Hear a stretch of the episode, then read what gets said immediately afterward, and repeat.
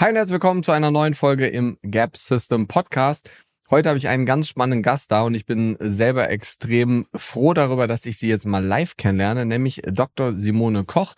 Simone und ich sprechen heute viel über das Thema Hormone, wobei wir uns ehrlicherweise ganz am Anfang sehr in dem Thema Genetik verrennen, was ich tatsächlich aber ein unglaublich spannendes Thema fand. Das heißt, Simone spricht mit uns über die wichtigsten genetischen Messungen, die eigentlich jeder von sich machen sollte.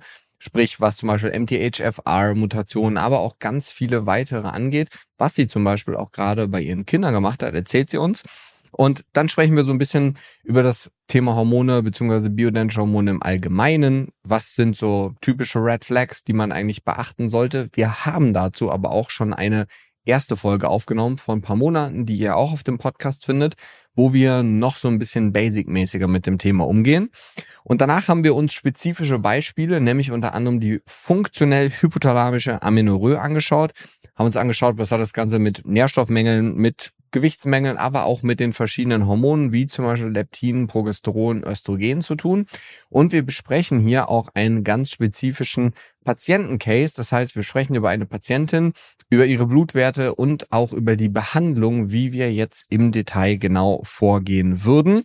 Und natürlich alles, was mit diesem Thema im Detail zu tun hat.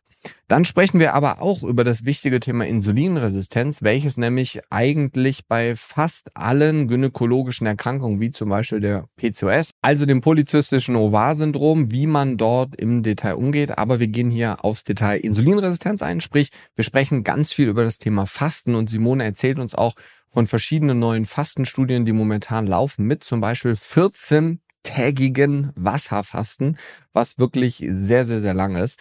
Und all das im Detail besprechen wir.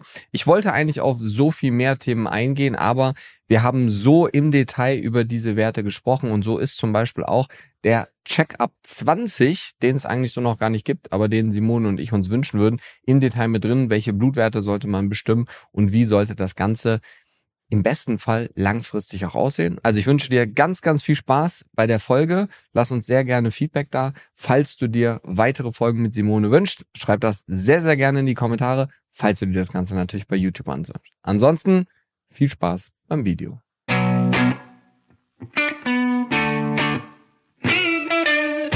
Willkommen im Gap System Podcast für Medizin 3.0. Wir kombinieren moderne Medizin und neueste Erkenntnisse der Wissenschaft, um dich dabei zu unterstützen, dein vollstes Potenzial zu entfalten. Mein Name ist Timo Osterhaus. Ich bin Arzt und Gründer der Mathletics Academy. Mein Ziel ist es, durch Verständnis und alltagsorientierte Tools deine Gesundheit nachhaltig zu optimieren. So, jetzt äh, herzlich willkommen zurück und diesmal tatsächlich auch live. Ist ja jetzt ehrlicherweise für uns beide auch das erste Mal, dass wir uns live sehen. Wie lange kennen wir uns jetzt schon? Ist nicht zweieinhalb Jahre oder so? Ist schon crazy, ja. muss man sagen. So das erste Mal jetzt live. Ähm, ich mache das ja sowieso viel lieber live als, als online, aber manchmal geht's halt nicht anders. Ja, zwischendurch war ja auch diese Pandemie. Ach stimmt, die war ja auch. Ja, ich hab's, ich hab's am Rande mitbekommen. Ich glaube, mittlerweile erinnert man sich gar nicht mehr so richtig dran. Ähm, Simone, lass uns doch ganz kurz damit einsteigen, auch wenn wir so die erste Folge ja eigentlich schon mal aufgenommen haben vor ein paar Monaten. Das heißt, wir gehen jetzt ja so ein bisschen tiefer in das Thema Hormone, biodentische Hormone, verschiedene Erkrankungsbilder. Aber erzähl doch noch mal ganz kurz, wer du bist und für alle, die sich irgendwie so ein bisschen überfordert fühlen in der Folge, guckt euch die erste Folge das ja, erste Mal an. Genau. Ja? Das wäre nützlich.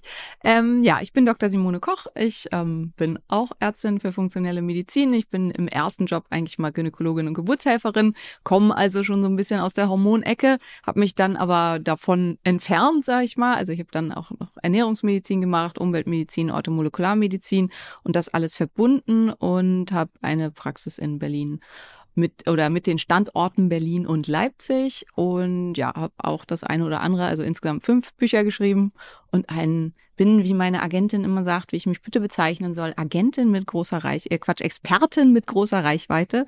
Das heißt, ähm, ich mache auch noch so ein bisschen Social Media und Podcast und solche Geschichten. Ja. Ja, perfekt. Lass uns mal damit starten. Ähm mich hat das heute Morgen eine Patientin gefragt, tatsächlich. Und ähm, das ist, ich habe vor, ich glaube vor zwei Wochen habe ich einen, einen Podcast zum Buchprozess von mir aufgenommen und da hat ähm, eine Mitarbeiterin von mir mich gefragt, was wäre so die erste Frage, die du dir wünschen würdest, dass dich, also wenn du jemanden neu kennenlernst, jetzt kennen wir uns ja schon länger und ich kenne die Antwort auf die Frage so ungefähr wahrscheinlich auch. Ähm, aber warum machst du das alles, was du machst? Das heißt Social Media, Praxis, die Bücher. Gibt es so eine Vision, gibt es so ein Ziel? Warum, warum machst du das alles so anders, als man das sonst so kennt? Ähm, ich glaube wirklich, dass die Medizin sich verrannt hat in ähm, ja ein bestimmtes Prozedere und dass die Art, wie wir arbeiten, also dieses erstmal also ich bin ein absoluter Freund von evidenzbasierter Medizin. Ich beschäftige mich auch sehr viel mit Wissenschaft und würde mich auch als wissenschaftlich arbeitende Ärztin sehen. Nichtsdestotrotz ähm, ist halt das Problem bei evidenzbasierter Medizin, wir nehmen 500 Leute, ähm, bilden daraus, also äh, ermitteln Ergebnisse, bilden daraus einen Median und sagen dann, der gilt für alle. Was logischerweise Quatsch ist, weil es gibt halt immer rechts und links Menschen, für die das absolut nicht gilt. Ähm, das heißt, Medizin ist, wir haben ja auch die sogenannten Goldstandards für alles Mögliche ähm, und ist halt das Gegenteil von individualisiert. Ähm, das ist der eine Punkt und ich möchte halt gerne, dass die Leute wieder eine Mündigkeit für sich erlangen, dass sie für sich ihre individuelle Ernährung finden. Ich habe jetzt auch gerade auf der Fahrt hierher, habe ich halt auch, naja, was macht man so, wenn man eine halbe Stunde im Taxi sitzt? Äh, man scrollt durch Instagram, zumindest wenn man da halt ähm, auch beruflich tätig ist und dann habe ich wieder so ein typisches Video gesehen, so was man bei Hashimoto alles nicht essen darf.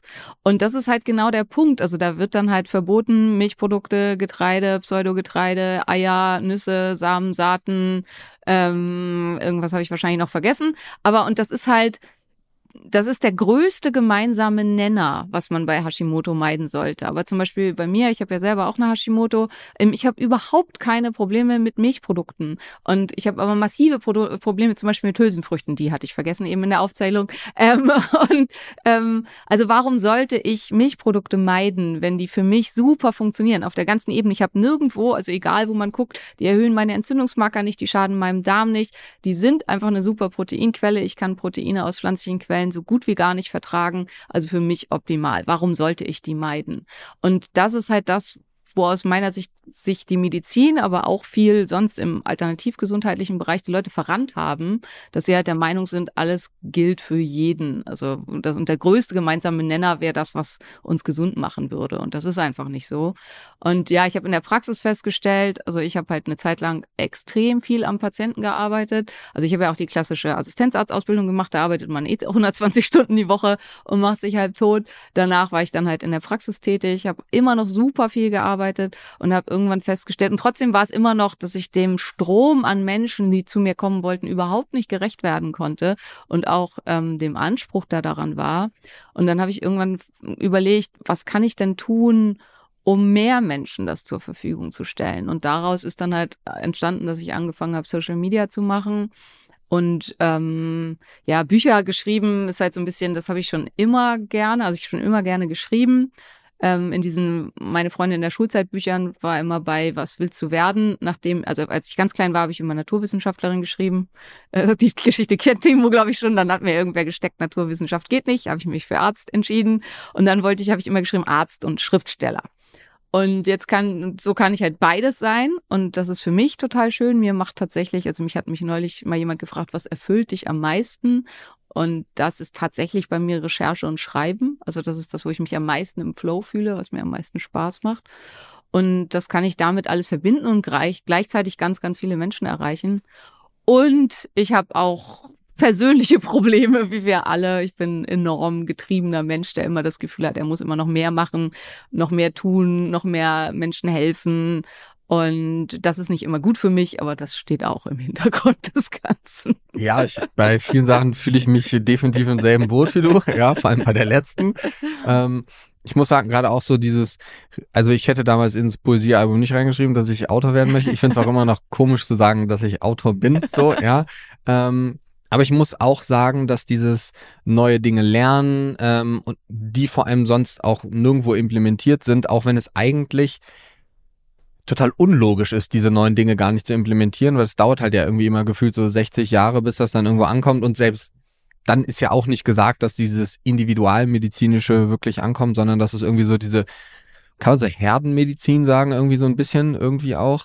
Würdest du sagen, es ist ein ähm, was anderes, Gesundheit den Leuten nahezubringen oder im Gesundheitsbereich zu arbeiten oder in diesem krankheitsorientierten Bereich, so wie das System das hergibt? Absolut. Also total. Leider ist es auch so, also das ist halt was, ja, wo ich einfach auch meiner eigenen Linie folge. Angst verkauft sich immer besser als Freude. Und es gibt ja ganz viele, die halt nur auf dieser Angstschiene fahren. Und ähm, das ist ja im Prinzip die Krankheitssache. Mach das, sonst das. Oder du hast schon XY, also tu das. Ähm, oder wenn du das tust, dann passiert dir das. Das funktioniert, glaube ich, noch am allerbesten. Ähm, und da versuche ich halt, äh, ja, eine Gegenschiene aufzubauen. So, welche Dinge können dazu führen, dass es dir einfach gut geht, dass du, also Energie ist ja bei mir immer ein ganz großes Thema, einfach weil ich selber auch erlebt habe, wie es ist, wenn man gar keine Energie mehr hat und wie sich das anfühlt. Und jetzt weiß, wie es ist, wenn man extrem viel Energie hat. Und also das wusste ich auch vorher schon, aber so viel Energie, wie ich jetzt habe, mit meinen jetzt fast 45, hatte ich mein ganzes Leben lang nicht. Und das ist einfach auch was, was ich weitergeben möchte. Also wo ich möchte, dass die Menschen verstehen, dass ich mit 30 so zu fühlen, als wäre man eigentlich schon tot und man sich jeden Morgen irgendwie aus dem Bett zerrt und versucht, seinen Alltag zu bewältigen und nur mit Überleben statt mit Leben beschäftigt ist, dass das nicht das ist, wofür der Mensch gemacht ist. Und dass es einfach ein ganz anderes Leben gibt, was uns ja, den allermeisten, würde ich fast sagen, verwehrt ist durch die Art, wie wir leben und wie wir unser Leben gestalten. Und das ist für mich halt Gesundheit, nicht nur die Abwesenheit von Krankheit, so die, wie die WHO das definiert. Und ähm, aber ich glaube, es ist schwieriger, also sich in diesem Bereich zu bewegen, als in der Angstmacherschiene und in dem, ja. Ja, es ist vor allem anstrengender. Ne? Ja. Also es ist vor allem so, ich habe es im Buch so beschrieben, als gegen den Strom schwimmen. Ja. Das ist cool und wahrscheinlich bringt man dadurch auch irgendwie das ganze Thema deutlich weiter. Aber man strömt halt gegen die Strömung, ne? Und ja. das ist halt daueranstrengend gefühlt. Und ich glaube, da, wir kennen das wahrscheinlich beide ganz gut, wie anstrengend das auch sein kann. Die meisten denken wahrscheinlich, dass das gar nicht so schwierig ist, aber man kriegt natürlich auch schon Gegenwind. Ähm, aber ich fand das ganz cool, wie du das gerade beschrieben hast, mit diesem Überleben statt Leben. Ich glaube, wir haben heutzutage auch diesen Begriff normal irgendwie völlig falsch verstanden, ja. weil wir sagen heutzutage, ja, es ist halt normal, mit 40 schon Rückenschmerzen zu bekommen. Aber okay, vielleicht kriegt der Durchschnittsmensch mit 40 Rückenschmerzen, aber das ist ja noch lange nicht normal. Genau. Eigentlich ist ja das andere, worüber wir jetzt gerade geredet haben oder du, das ist ja eigentlich das Normale. Wir ja. haben das irgendwie nur verlernt oder wir wissen gar nicht mehr, zu wem gehen wir denn, um das zu bekommen, weil spezialisiert sind die meisten ja in diesem anderen Bereich. So, ich meine, man kennt es ja in der Schulmedizin, man lernt halt Erkrankung XY, macht Symptom A, B, C, D, E, F, G und wir können ein Medikament dagegen geben. Aber wie können wir denn dazu beitragen, dass das Symptom vielleicht gar nicht erst auftritt? Oder wie können wir das Problem auch hinbekommen, ein Medikament kurzfristig zu geben, langfristig aber auch wieder rauszunehmen, ja. wenn das vielleicht geht? Genau, ja. ja. Ja, es ist ja auch dieses ganze Thema Longevity, also einfach, dass man, was ja gerade so ein bisschen auch äh, in Europa in Trend kommt, sag ich mal, aber ähm, dass wenn wir über den Tellerrand gucken, also dieses, was du gesagt hast, dass wir davon ausgehen, wenn man alt wird, steigen die Entzündungsmarker. Wenn man alt wird, steigt der Blutdruck. Wenn man alt wird, entwickelt man Atherosklerose. Wenn man alt wird, wenn man ein Mann ist, wird man impotent. Und wenn wir halt über den Tellerrand gucken zu ähm, ja, Völkern, die noch in einer sehr viel, sehr viel ursprünglicheren Art leben als wir, dann ist das Quatsch. Dann stimmt das einfach nicht. Und man kann halt mit 80 noch den gleichen Blutdruck haben wie die Enkel. Und man kann auch mit 80 noch völlig, völlig normale normale Entzündungsmarker haben. Es muss also was zu tun haben mit der Art, wie wir leben. Und ich versuche selber als das ähm, blühende Beispiel dafür dazustehen, dass man mit Mitte 40 noch nicht aussehen muss, als wenn man demnächst in die Kiste springt und ähm, halt auch noch nicht völlig ja lethargisch irgendwo herumsitzen muss. Und ähm, würde mir einfach wünschen, dass ich das so an so viele Menschen wie möglich auch weitergeben kann und dass wir mehr dahin kommen, ähm, das Leben auch Freude machen kann, eventuell, wenn man das möchte, inklusive eines relativ hohen Workloads. Weil auch das, ne, also viele sagen ja, es ist, da gibt's ja auch eine ganz große Bewegung für, haben wir, glaube ich, auch schon mal drüber gesprochen, halt, also du gehörst jetzt nicht dazu, aber so in deiner Generation ist halt bei den meisten ja Work-Life-Balance und keiner will mehr arbeiten. Und wenn man Mitarbeiter sagt, er soll mehr als 20 Stunden die Woche arbeiten, dann äh, gucken sie alle einen alle an, als wollte man die Oma töten. Und ähm, wo ich neulich auch zu einer Kollegin gesagt habe, wenn jetzt alle nur noch äh, sich selbst finden und ähm, das Maximale an Spaß aus ihrem Leben ziehen wollen. Und alle machen jetzt nur noch the highest excitement wer rettet denn dann den Planeten und kümmert sich irgendwie um das, was irgendwie wirklich wichtig ist. Dann kannst du auch nicht ins Kino gehen abends, weil ist wahrscheinlich auch keiner da, der dann die, die Kinokarten ja, verkauft. Ja, genau, genau. Also das ist halt, oder ja, Kino ist ja noch ist ja nicht unbedingt nötig, aber ich habe mit meinem Partner auch drüber gesprochen, der auch ähm, das manchmal so ein bisschen in die Richtung so sieht. Ich dann gesagt habe, stell dir vor, niemand holt mir den Müll ab. Also so die Müllabfuhr arbeitet nicht mehr. Glaubst du, dass die Leute, die den Müll abholen, ganz doll Spaß an ihrem Job haben und dass das halt das ist, was sie schon immer machen wollten? Wahrscheinlich nicht. Also meine Jungs wollten, als sie drei waren, Müllmann werden. Das war aber ziemlich schnell vorbei. und ähm, klar, es gibt vielleicht Mensch, manche, denen macht es super viel Spaß. Ich denke den meisten nicht. Und wenn keiner mehr auch diese Tätigkeiten macht und einfach ja zu sowas, was ich mache, was du machst, gehört einfach auch ganz viel Passion, aber zum Teil auch, dass man mal über seine Grenzen geht, weil sonst kommt man da nicht hin und dafür muss man aber die Energie haben, das tun zu können. Und das möchte ich halt auch mit vermitteln können, dass man das nicht nur erreichen kann, wenn man quasi eigentlich sich nur noch ausruht, weil am Ende im Stress ist halt auch ein Hormesis-Faktor, wenn der Körper vollständig gesund ist, der sehr positiv sein kann und der einen halt auch voranbringen kann, wenn wir nicht total entzündet und schon krank von vornherein sind. Und ähm, ja, und die gesamten Hormone nicht in äh, der richtigen Reihenfolge sind und so weiter. Ja, ja ich glaube, wir brauchen einen vernünftigen Status quo. Ja. Ne? Und das ist und das ist ja ehrlicherweise, auch wenn man sich so, ob man es jetzt Longevity-Bewegung nennen möchte, eigentlich ist ja das, also ehrlicherweise, das wollen wir ja alle irgendwo, zumindest dann, wenn wir merken, dass unser Leben einen Sinn hat. Klar, wenn ich jetzt irgendwie völlig im Eimer bin und mich den ganzen Tag nur ausruhen muss, dann ist vielleicht nicht mein Ziel, möglichst lange zu leben. Aber grundsätzlich haben wir die meisten wahrscheinlich so das Ziel, dass man halt irgendwie sagt, man möchte dieses schöne, tolle Leben, was man hat, ob jetzt mit Familie oder mit Enkeln oder was auch immer, dass man das halt so lange wie möglich mit einer guten Lebensqualität führen kann. Und ich glaube, und das ist ja auch so ein bisschen das, wo wir jetzt, wo wir jetzt gleich reingehen, wir brauchen halt viel mehr, finde ich zumindest, bin mal gespannt, wie du das siehst, wobei ich kenne deine Antwort wahrscheinlich schon, ähm, wir brauchen halt viel mehr diese, diesen, also diesen Status quo, weil was gucken wir uns denn im Moment an Status quo an? Also wenn du zum Hausarzt gehst, dann, dann ist da kein Status quo, da ist ein großes Blutbild und dann heißt es alles gut und alles in Ordnung. Klar, ich will da jetzt auch nicht jeden über einen Kamm scheren, ne? gibt auch ganz viele, die richtig, richtig tollen Job da machen, aber ich glaube, die Menschheit oder ein Großteil der Menschheit denkt halt auch noch, der Arzt ist so derjenige, der sich mit Gesundheit auskennt. Und wir müssen halt, finde ich, viel mehr in diesen, in diese Status Quo-Analyse halt auch reingehen und gucken so, hey, womit können wir denn Gesundheit erhalten oder auch dazu beitragen, das langfristig besser zu machen, ob jetzt mit vernünftigen Blutwerten oder auch mit hormonellen Sachen, wo wir jetzt gleich drauf eingehen. Und das wird ja schon nicht gemacht. Also da fängt ja die Riesendiskussion und der Kampf zum größten Teil schon an. Ja. So, das werdet ihr ja in der Praxis wahrscheinlich auch ja, häufig klar, sehen. Absolut. Aber es fängt halt schon an, wir haben jetzt diese ganzen Möglichkeiten, also fangen wir an mit der Genetik. Also aus meiner Sicht sollte eigentlich, was ich jetzt halt bei meinen Kindern halt auch gemacht habe, sollte halt schon im Kindesalter, sollte man gucken, okay, wie ist die Landkarte? Wie ist die genetische Grundausstattung und welche Wege kann ich theoretisch gehen, und welchen davon möchte ich gehen und wie kann ich meinen Körper darin unterstützen, den Weg, den ich gehen möchte, dann auch zu gehen und sich nicht irgendwo zu verlieren und äh, auf einem Irrweg verloren zu gehen.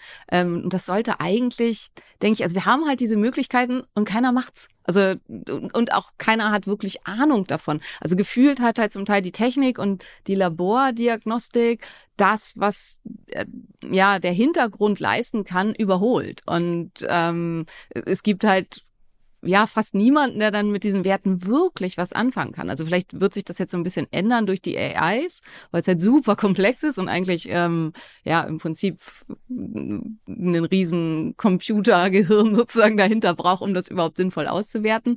Aber aktuell ist es halt noch so, dass die wenigsten damit wirklich sinnvoll was anfangen können und dass es schon allein fast nie gemacht wird. Also dass da und dass man mit solchen Sachen ja anfangen kann, weil das Problem ist, wenn ich anfange, jemanden zu behandeln mit ähm, Dyslipoproteinemin, also mit Störungen im ähm, Blutfette-Stoffwechsel, wenn der diese Störung schon hat, dann bin ich tendenziell 20 Jahre zu spät. Und wenn ich halt anfange, den erst zu behandeln, nachdem er den ersten, ersten Herzinfarkt hatte, dann bin ich viel zu spät. Also dann ist halt das Kind eigentlich schon im Brunnen gefallen und dann kann ich halt nur noch reparieren und kann versuchen, dass ich da irgendwie so ein bisschen was noch auf die Reihe kriege. Aber wirklich was reißen werde ich nicht mehr.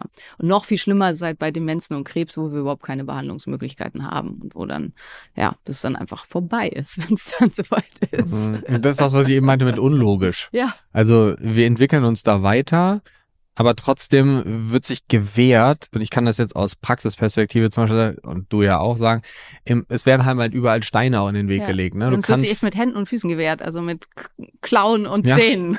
Absolut. Vielleicht magst du uns, also ich habe zum Beispiel vor ähm, drei Tagen, weil du jetzt dieses Genetikthema angesprochen hast, ist jetzt zwar jetzt nicht Hauptthema, ähm, aber finde ich trotzdem spannend. Ähm, ich habe vor zwei Wochen APO-E-Genmutationen ähm, getestet. Ja. Ich bin ähm, Homozygot APO-E3, also mhm. kein Alzheimer-Risiko, zumindest. Auch. Also auch perfekt, super. ähm, ist das was, was du, also das ist eine Diskussion, die ich momentan, weil ich das halt gezeigt ja. habe vor zwei Wochen, die ich regelmäßig, ich habe das heute Morgen zum Beispiel bei einer meiner Mitarbeiterinnen gemacht, ähm, einen riesengroßen Diskussionsdisput ständig, dass die Leute sagen, oh mein Gott, das kannst du doch nicht machen, ähm, sowas soll man doch gar nicht wissen. Und ich sitze dann da auch und denke so, hä? aber ich, also es ist doch viel sinnvoller, es zu wissen, bevor es dann da ist, damit ja. ich noch alles machen kann, damit das nicht so weit kommt. Also ich kann ja alle möglichen Faktoren in meinem Leben versuchen zu optimieren, damit es gar nicht erst so weit kommt. Und natürlich sagt so eine ApoE4-Variante dann jetzt nicht, ich krieg das auf jeden Fall, das Risiko ist dann erhöht, okay. Aber ich kann ja trotzdem alle Dinge und auch wenn wir noch nicht alles über Alzheimer, Demenz und Co. wissen, aber wir wissen ja trotzdem, dass so chronisch entzündliche Geschichten und also wir können ja sehr, sehr, sehr viel trotzdem tun. Aber es ist ja Quatsch, die Hände in den Schoß zu legen und einfach zu sagen, ja, lass mal gucken und äh, mal abwarten. Ich kann es auch überhaupt nicht verstehen. Also weil ähm, ähm, wenn wir gucken, also es gibt zum Beispiel bestimmte Völker, Bevölkerungsgruppen der ghananesischen Bevölkerung, die tragen alle die homozygote ApoE4-Mutation und haben kein erhöhtes Alzheimer-Risiko und haben da halt ähm, keine Probleme, weil die ganz anderes Leben leben. Und also es gibt ja Ideen dazu, dass das ursprünglich mal schützend, schützend war, schützend war, weil Menschen mit einer ApoE4-Mutation viel stärker Entzündung ausbilden. Also du weißt das alles, aber wahrscheinlich die Zuhörer nicht. Wer Lust hat, ich habe darüber eine ganze Podcast-Folge. Perfekt. Dann gerne ähm, reinhören. Und ähm, die, das war ein Schutz, wenn man zum Beispiel einen Parasiten hatte oder eine Infektion oder so. Weil logischerweise, wenn du jetzt einen Parasiten kriegst, wenn dein Immunsystem dann krass hochfährt, dann macht das den Parasiten tot, wunderbar. Das war in den tropischen Ländern ein Überlebensvorteil. Dementsprechend hat sich das halt relativ lange durchgesetzt und ist auch das, woher wir als Menschheit kommen. Das heißt, es ist die älteste, die Variante des ApoE-Gens und ähm, ist eigentlich nicht die Mutation, sondern ist halt das, was ursprünglich mal da war. Und ähm, ApoE3 und dann später ApoE2 kamen erst später dazu dazu, als dieser Schutzfaktor nicht mehr so relevant war, weil wir uns in nordischere Gefilde bewegt haben, wo es halt weniger Parasiten gab und insgesamt Infektionskrankheiten und Tod durch Infektionskrankheit weniger wurde. Ähm, das finde ich ist ganz, ganz wichtig zu wissen, damit man das nicht als ähm, fatalistisch betrachtet. Dass man halt sagt, okay, ich habe das jetzt und dann erkranke ich an Demenz, weil das ist totaler Quatsch. Das Risiko ist 20 Prozent erhöht. 20 Prozent. Nicht 100 Prozent, nicht irgendwas 20 Prozent. Und es muss halt absolut nicht sein, dass ich daran erkranke, aber und ähm, ich darf das sagen, also ähm, mein Partner ist ApoE4 homozygot und sein Opa ist gerade an Alzheimer verstorben. Ähm, der Tod seines Opas hat das mit angeregt, dass ich gesagt habe, okay, wir müssen da unbedingt bei dir mal nachgucken. So kam raus, Worst Case. Hm. So, er ist jetzt ähm, Mitte 20, dann haben wir geguckt, tatsächlich, Cholesterin ist bereits erhöht und es gibt bereits Entzündungsmarker am Endothel. Das heißt aber jetzt haben wir noch alle Möglichkeiten, dass es niemals zu irgendwelchen Symptomen aus dem Ganzen kommt. Das heißt, er ist ja auch krasser Sportler und so, dass ich erstmal gesagt habe, okay, Massephase ist erstmal gestrichen. Also überkalorisch essen fällt jetzt aus. Ähm, der, der wahnsinnig hohe Proteinkonsum, das dämmen wir mal ein bisschen ein und gucken, dass das halt äh, auf der richtigen Ebene ist. Fette, tierisches Fett ist ja auch bei also in der, ja, in der Paleo-Community beheimateten Sportlern meistens auch enorm hoch. Okay, fettes Fleisch und so wird erstmal ein bisschen runtergefahren. Wir setzen auf monosaturierte Fette und so weiter. Und da muss man jetzt halt gucken. Und Ziel ist natürlich auch, die, jetzt in nächster Zeit werde ich alle drei Monate das alles bei ihm überprüfen und später dann vielleicht alle halbe Jahr. Und wenn alles super ist, einmal im Jahr. Aber ich denke, wir bleiben bei alle halbe Jahr.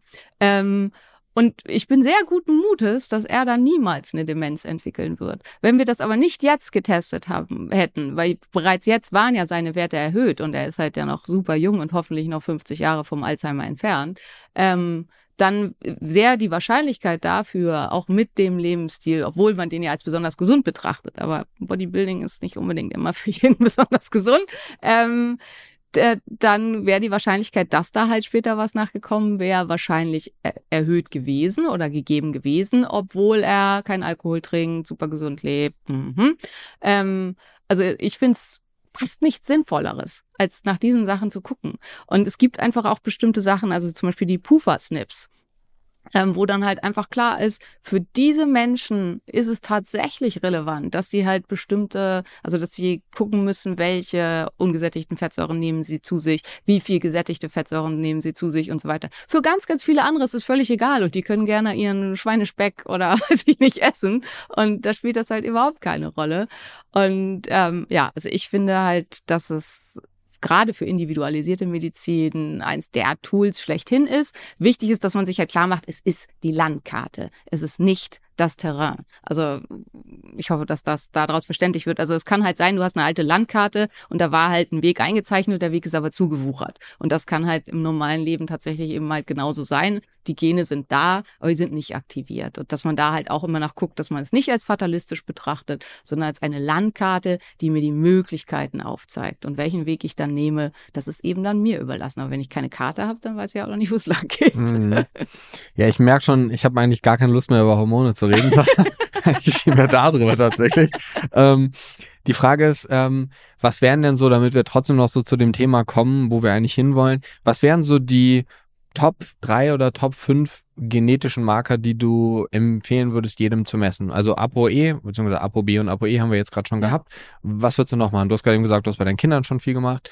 Ähm, also ich würde auf jeden Fall nach ähm, dem Methylierungszyklus und ähm, nach äh, ähm, Glutathionstörungen gucken. Also da mhm. wäre Glutathiontransferase, Glutathionsynthetase, Glutathionreduktase.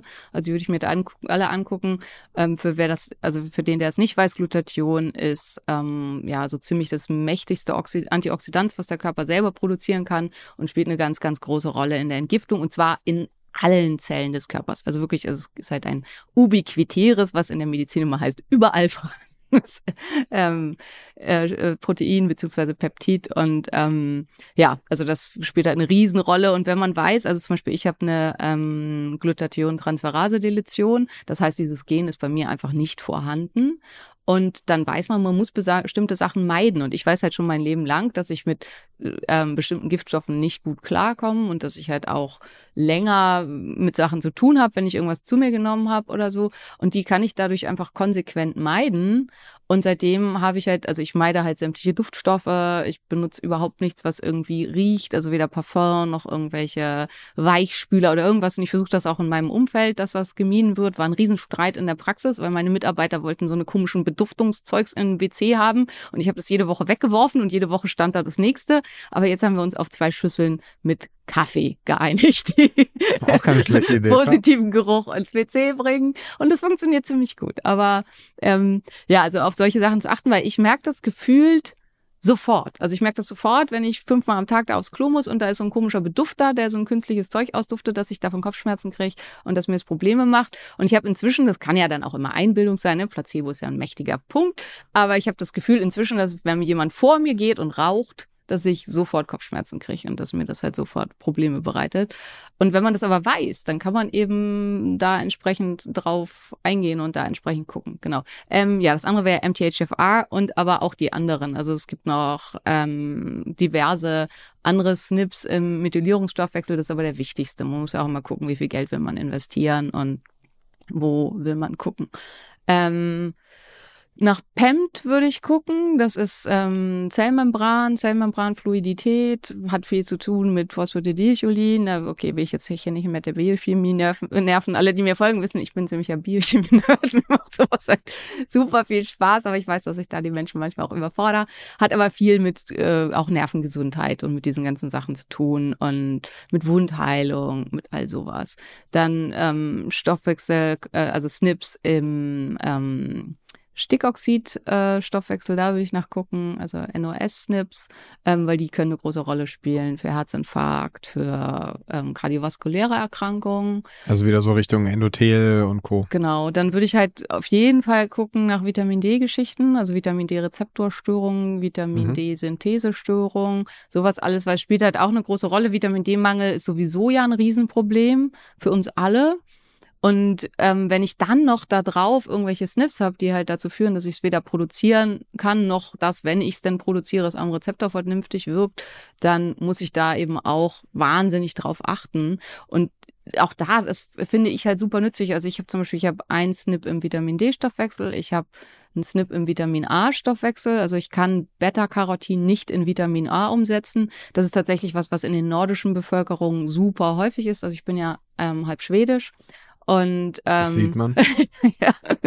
ähm, und ähm, das ist ganz, ganz häufig, weil es keine Relevanz hatte. Weil Beta-Carotin gab es einfach nicht. Also Gemüse war rar und wenn, dann hat man halt Leber gegessen. Also die, die, äh, die Notwendigkeit für diese, äh, dieses Gen war ganz, ganz gering. Und dementsprechend müssen aber Menschen, die das haben, müssen total darauf achten, dass sie ausreichend Vitamin A zuführen. Und da kann man dann so viel Karotte essen, wie man will. Man kommt halt nicht auf vernünftige Spiegel. Und sowas finde ich halt super entscheidend, weil du hast das bestimmt ja auch ganz oft, dass man da Menschen sitzen hat, die sagt, aber ich nehme doch immer XY, mhm. trotzdem sind meine Werte schlecht. Und dann kann man halt sagen, ja, aber du hast halt auch den und den Snip, der dazu führt, dass du das nicht vernünftig umsetzen kannst. Oder halt eben mit MTHFA, dass man ja auf keinen Fall synthetische Folsäure nehmen darf. Oder es gibt bestimmte Snips, die dazu führen, dass die B-Vitamine nicht methyliert werden können und nicht aktiviert werden. Und dass man halt sagen kann, okay, du brauchst ein methyliertes B12, damit mhm. du damit agieren kannst. Und das neue, normale Cobalamin wird dir nichts bringen.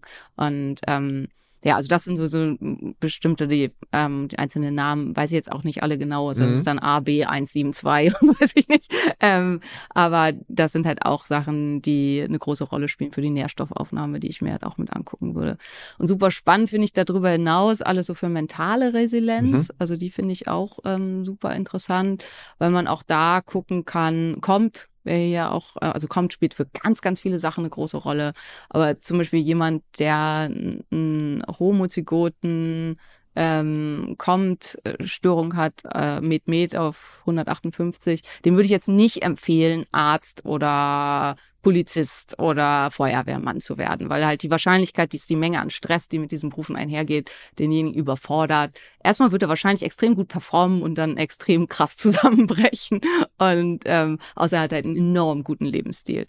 Und das finde ich da halt auch hilfreich. Also meine Podcast-Partnerin Maria ähm, hat einen homozygoten Kompolymorphismus mit Med und ähm, die hat ganz viel umgestellt in ihrem Leben. Also die hat halt von absoluter High Performance und jeden Termin füllen und super viel arbeiten, halt reduziert auf viel weniger Arbeit und viel mehr Freiheit, um Pausen einzuplanen und so weiter. Und es hatte halt einen ganz, ganz großen Einfluss auf ihren Heilungsweg und dass es ihr inzwischen halt super, super gut geht.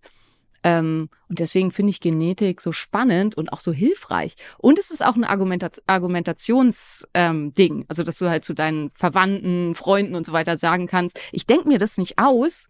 Es ist zwar scheiße, vielleicht auch für dich, aber ich bin nicht so stressresilient wie andere. Wirklich nicht. Und das hier, das ist der Grund. Bei mir ist es, flutet Stress viel schneller an. Ich bin viel schneller in der vollen Leistungsfähigkeit, aber ich bin viel schneller auch einfach daneben. Und ist dementsprechend nerv mich nicht. Das ist eigentlich eine gute Argumentation in einer Beziehung dann auch so. Einfach immer nur so den Zettel rausholen und dann in die ja, Kamera halten. Eventuell schon, ja. Und ich finde, also selbst in der Beziehung, dass man sagt, das wird mir jetzt hier gerade zu viel, ich muss jetzt raus. Ich komme wieder, wenn ich mich reguliert habe und wenn ich so viel Stress abgebaut habe, dass ich mit dir vernünftig reden kann. Mhm. Ich finde, das kann selbst, in, also es sollte in jeder Beziehung so sein, dass das möglich ist, ja. aber es kann für einen selber auch in einem drin ein gutes Argument sein, das dann auch wirklich zu tun. Dass man halt weiß, ich brauche das. Ich brauche diese Zeit für mich, um runterzufahren, um mit mir zu sein, um dann halt auch sinnvoll agieren zu können. Und ich sollte nicht in dem Moment dann in die Interaktion gehen, weil es mir einfach nicht gut tut und ähm, ich ja zu hoch auf Stresshormonen bin, als dass mhm. ich dann irgendwas Sinnvolles tun würde. Du kennst es sicher, man liest manchmal irgendwo was und dann erinnert man sich an so Schnipsel.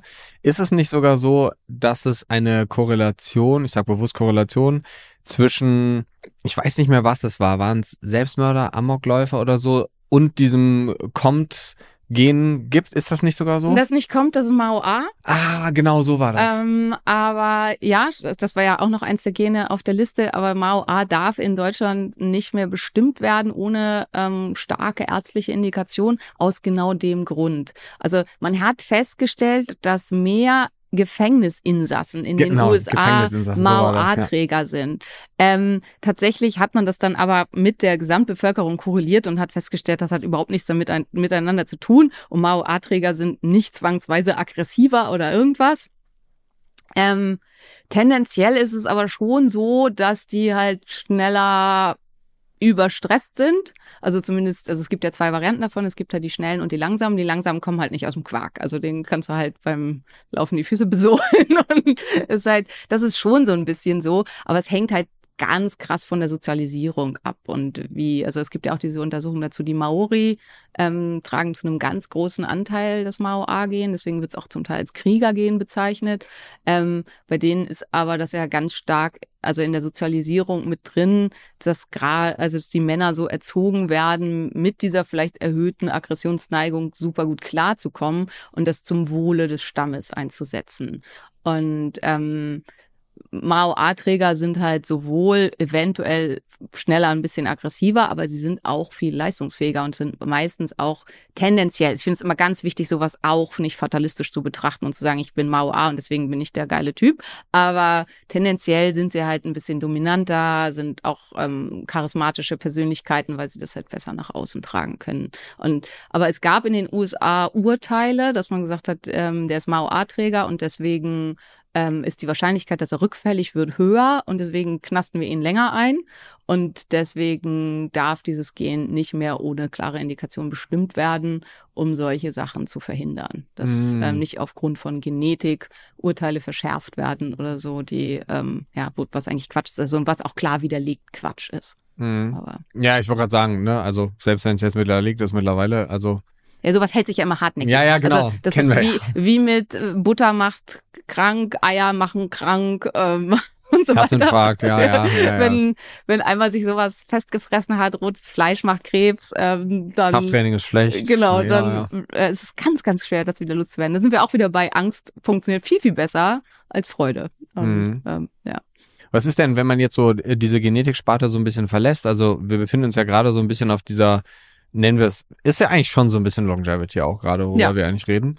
Ähm, was wären denn noch so Sachen? Also, was würdest du dir wünschen, was denn in der, in der Praxis oder auch so in diesem Alltag, was Gesundheit angeht, was da viel mehr eine Relevanz hat oder was da viel, wo viel mehr drüber gesprochen wird? Ist das so, Referenzwerte sind vielleicht nicht optimal?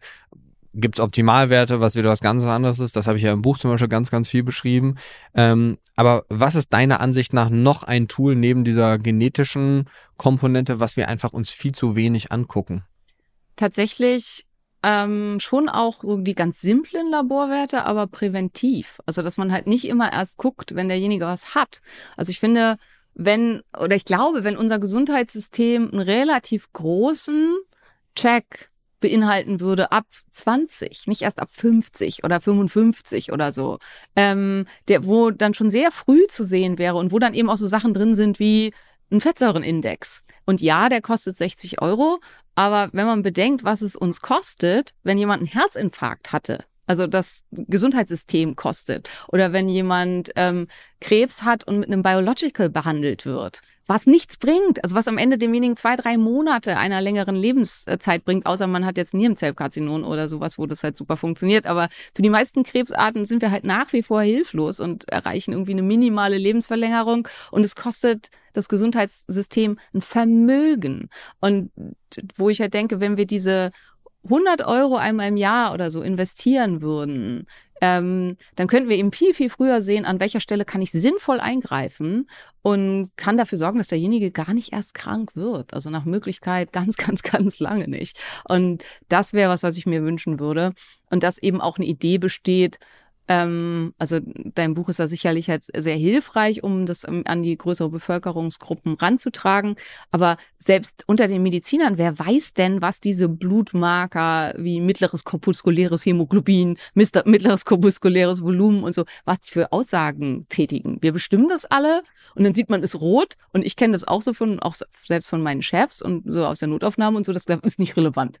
Und dass es halt auch schon ein Hinweiszeichen kann, sein kann für Mängel und dass man dann halt gezielt nach bestimmten Mängeln gucken kann und so.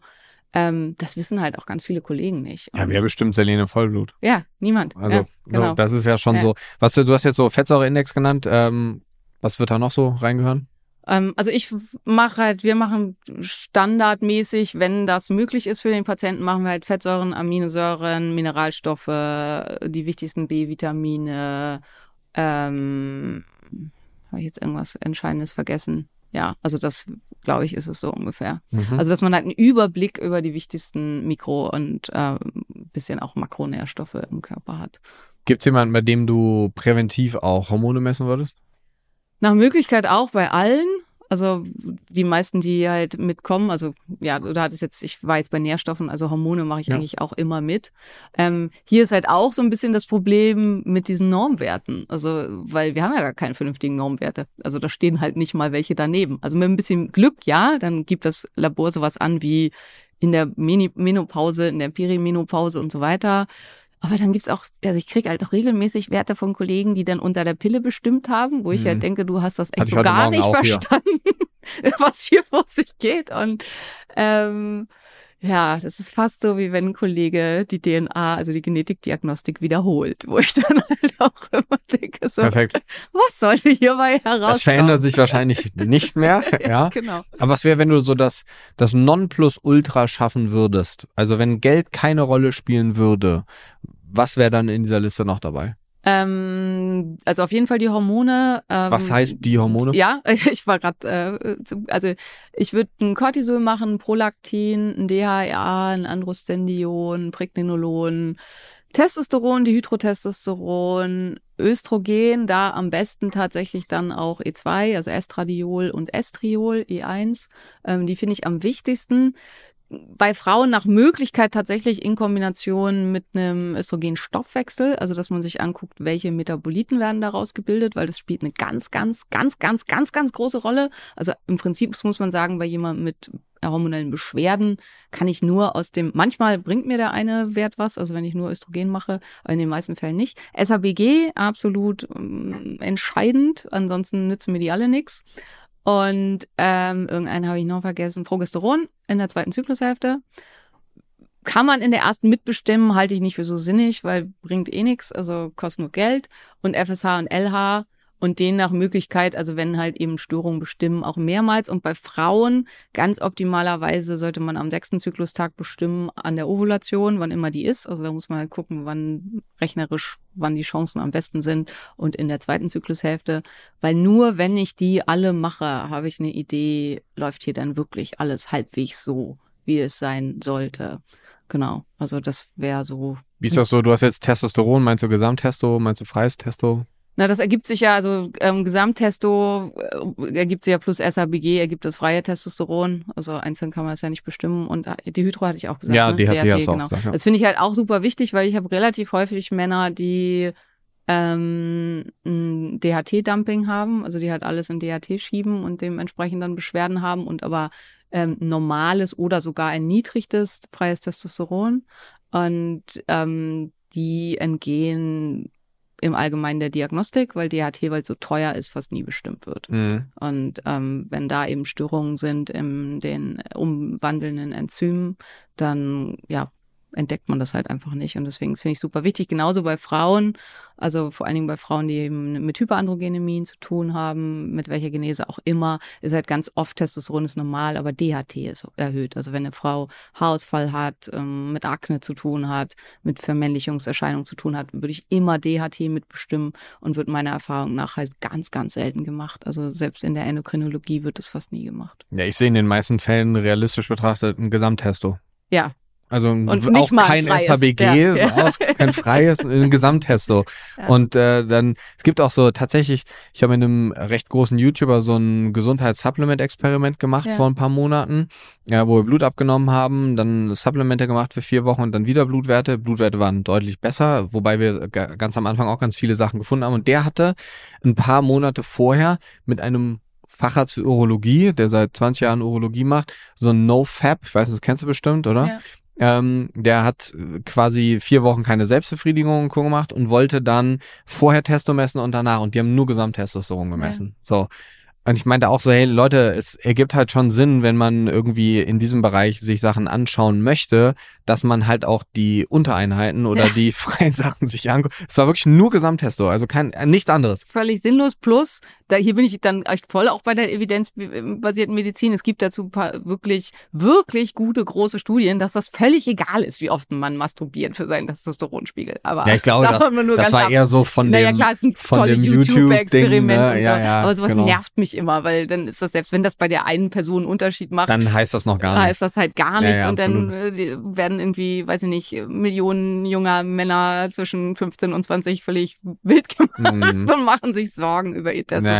Ich fand es nur mega spannend, weil die hatten halt diesen Gesamttestosteron-Wert und der war halt gut. Und wir haben dann aber in diesem Supplement-Experiment eben uns Freies und Und DHT auch angeguckt und das war super Ja, schlecht. Ja, das habe So. ich ganz, ganz oft, was ja auch klar ist, also weil aus verschiedenen Gründen, aufgrund der vielen ähm, Xenoöstrogene und Phytoöstrogene und so, denen wir ausgesetzt sind, SABG halt oft stark erhöht ist. Und dann kann der Hoden schieben, schieben, schieben. Wenn es nicht zur Wirkung kommt, dann ist es halt völlig sinnlos. Und ja, aber dafür muss man verstanden haben, wie Hormone funktionieren. Und ich fürchte, Wahrscheinlich. dass das leider, also äh, Urologie ist ja auch nicht Andrologie. Das Absolut. ist halt das, was Das ich auch- halt das war das Erste, nicht was ich auch sind. gesagt ja.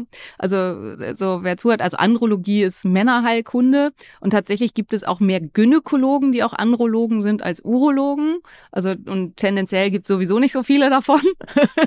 und das ist halt das, wonach man gucken muss, wenn man sich irgendwie mit Hormonen da beschäftigen möchte und so weiter.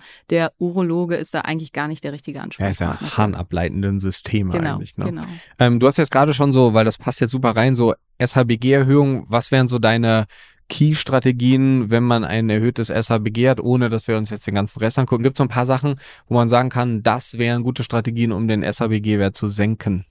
Ähm, also erstmal Meidung von so ziemlich allen chemischen Stoffen, denen man ausgesetzt sein kann. Also ähm, das fängt an bei Weichmachern aus, ähm, also aus Plastik, aber auch Gift, äh, äh, Duftstoffe, also Phthalate, dass man die versucht komplett ähm, zu vermeiden. Also gibt es auch Experimente bei Männern mit, wo man vor und nach dem Rasieren, also über den Rasierschaum, ähm, Phthalate gemessen hat und festgestellt hat, dass durch einen gängigen Rasierschaum von großen Firmen, deren Namen wir jetzt hier nicht nennen wollen, ähm, die Phthalate im Urin um das 900-fache ansteigen.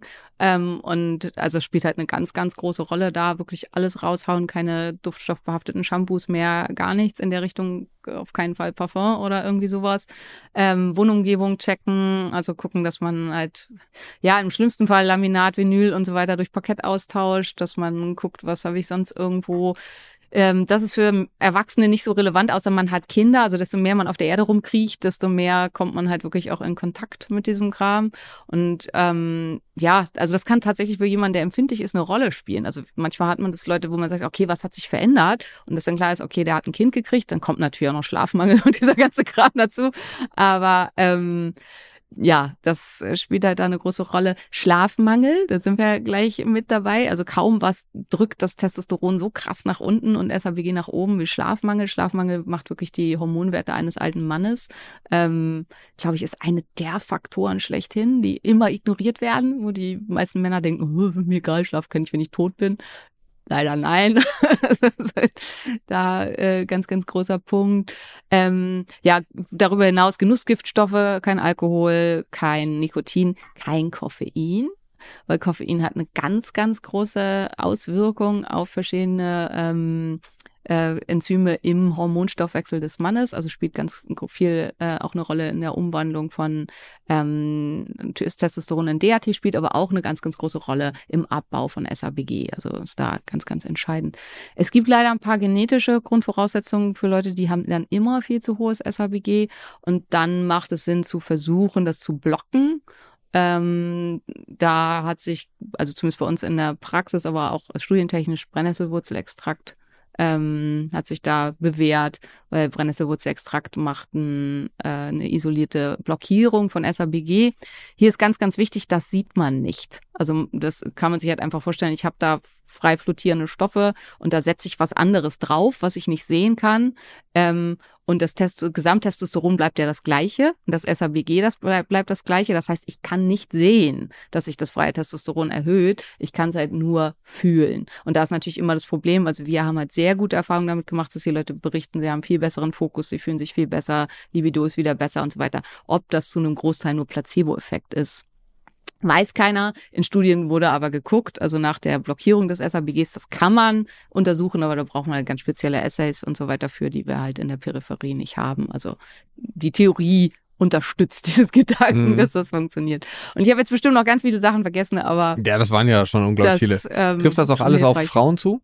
Weil ja. du jetzt häufig auf oder das auf einen Mann bezogen hast? Ja, also es trifft alles auch auf Frauen zu, definitiv. Es sind auch alles Sachen, die ich ja bei Frauen genauso machen würde. Ähm, bei Frauen hat man häufiger tatsächlich, dass es ja Störung irgendwas Genetisches ist, wo man da einfach nicht vorankommt. Also wo SABG immer krass hoch bleibt. Also ähm, hat viel auch mit COM zu tun. Also wenn die toxischen Metaboliten, weiß nicht, ob wir da später noch zukommen, aber wenn die toxischen Metaboliten bei Frauen zu hoch sind, dann hält der Körper das SABG hoch, um die, den Körper zu schützen. Und dann strampelt man da irgendwie immer hinterher. Also man kann das schon verbessern, ähm, aber dann muss man halt manchmal gucken, okay, wie kommen wir sonst noch weiter mit vielleicht einer spezifischen äh, bioidentischen Hormonersatztherapie, die versucht, äh, in den Metabolismus mit einzugreifen. Und dann muss man halt gucken, dass man die Methylierung hochfährt und so weiter. Also will ich jetzt nicht zu sehr ins Detail gehen, das ist sehr kompliziert, aber das spielt dann die größere Rolle, als dass man halt versucht, SABG zu, zu senken. Ähm, jetzt haben wir ja schon so einen Großteil der hormonellen Werte, ich sag jetzt mal, gemessen, beziehungsweise für Best-Case-Szenario. Gibt es jetzt irgendwie, du hast noch B-Vitamine, Mineralstoffe, Aminosäuren, Fettsäure gesagt, gibt es irgendwas, was du als als Basis für eine gesunde hormonelle Situation, nenne ich sie jetzt mal, oder einen guten Status quo, was du noch bestimmen würdest? Eisen auf jeden Fall. Ja, also, also Eisen oder Ferritin? Ja, genau, Ferritin und mhm. äh, Gesamteisen und Transferen auf die optimalerweise, also damit man halt gucken kann, ähm, was ist da wie äh, auffällig, dann eigentlich Entzündungsmarker, weil das Problem ist halt in dem im Moment, in dem ich eine chronische Entzündung habe, funktioniert das alles nicht. Da kann ich mhm. von allem optimal alles haben. Dann benutzt der Körper das für andere Dinge. Nur CRP ähm, oder was willst du da noch messen? Na, eigentlich CRP, TNF-Alpha würde mhm. ich, wenn ich es mir aussuchen kann, immer mitmachen. Interleukin 6, Interleukin 2 und Interleukin 8. Also die versuchen wir eigentlich immer zu machen. Wenn ich einen Verdacht habe auf virale Geschichten, dann noch Interleukin 10. Mhm. Also das wäre so die die Sachen. Genau. Ähm, dann Jod, also haben wir noch gar nicht mit drin, ist Im aber Urin, super oder? im Urin, genau, mhm. ist halt super kompliziert von der Messung äh, also um wirklich validen Wert zu kriegen. Aber es gibt halt gute Forschung der Uni Bielefeld, dass ich auch schon über einen spontanen Urin halt zumindest eine Richtung kriege mhm. das halbwegs vernünftig ist. Wichtig ist, man muss demjenigen sagen, dass er zwei Tage vorher nichts krass jodhaltiges essen soll, weil sonst kriegt man einen völlig schwurbeligen Wert, mit dem man gar nichts anfangen kann. Ähm, ja, das spielt halt auch eine große Rolle für die Hormongenese. Ja, Fettstoffwechsel hatten wir schon gesagt, aber hier ist halt super entscheidend das Cholesterin, also dass mhm. halt überhaupt hier eine vernünftige Versorgung da ist. Ähm, bei sehr jungen Frauen mit Hormonstörungen, die, ähm, also wo sonst eigentlich alles in Ordnung ist, hat man es halt in der heutigen Zeit, also vielleicht auch durch meine Community, die ja sehr healthorientiert, äh, also gesundheitsorientiert ist, habe ich aber schon auch häufig äh, Gamma-Frauen, die einen zu niedrigen Cholesterinspiegel haben. Also die halt versuchen. Also Gesamtcholesterin. Gesamtcholesterin, mhm. ja. Die versuchen das an jeder Stelle zu meiden und dann nicht ausreichend haben und deswegen ihnen einfach die Ursprungssubstanz der Steroidhormonsynthese fehlt. Also mhm. noch, falls das nicht allen klar ist, die Ausgangssubstanz all unserer Hormone ist Cholesterin. Und das ist vielen halt auch nicht so richtig bewusst. Cholesterin ist mitnichten nur böse, sondern ein Stoff, den unser Körper für bestimmte Sachen essentiell braucht.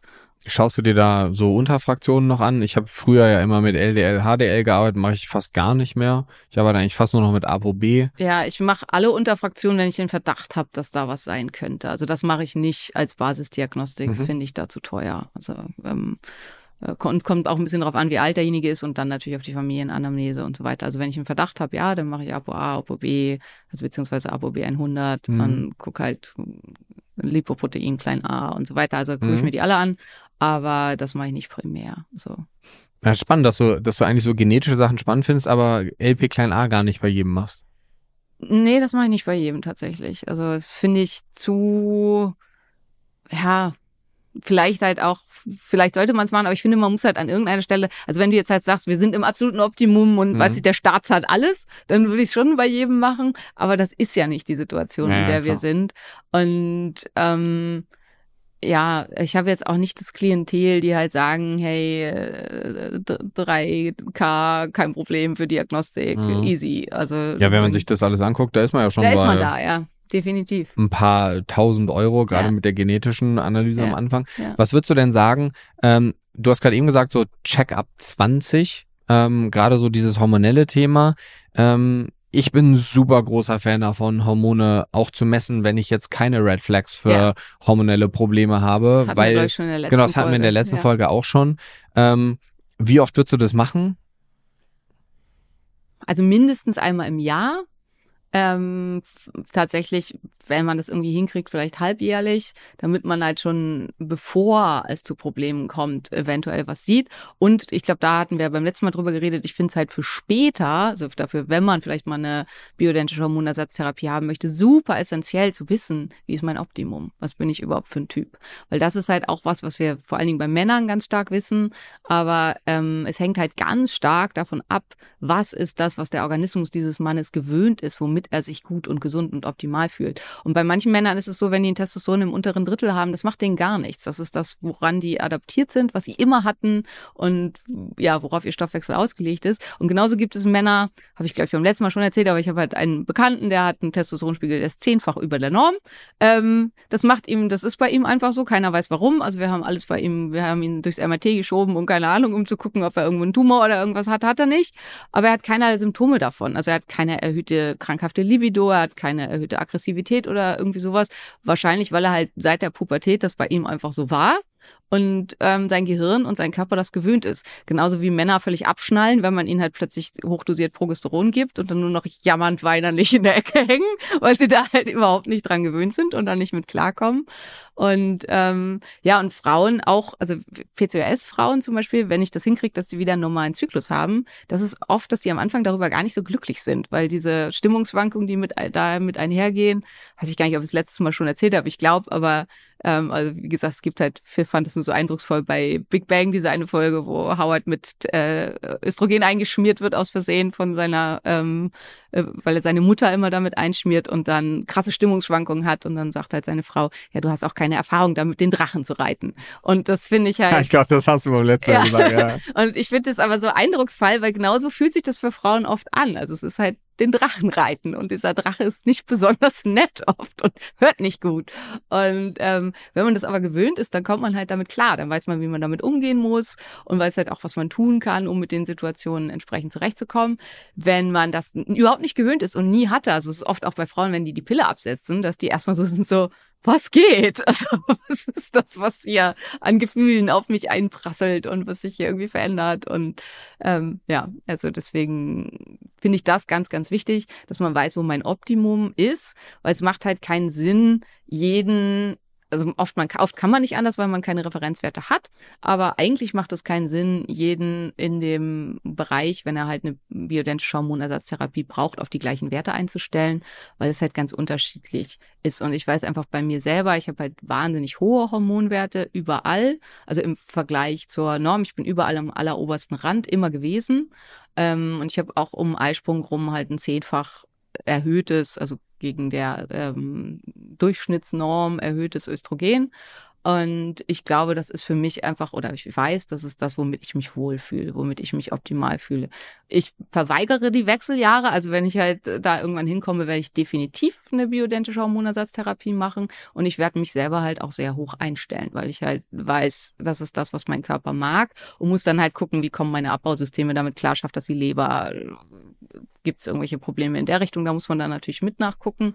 Aber prinzipiell ist es halt ähm, ja was anderes, als wenn ich halt jemanden habe, der immer aller, an der alleruntersten Norm ist. Das hat zum Beispiel wieder was mit Kommt und Mao und so weiter zu tun.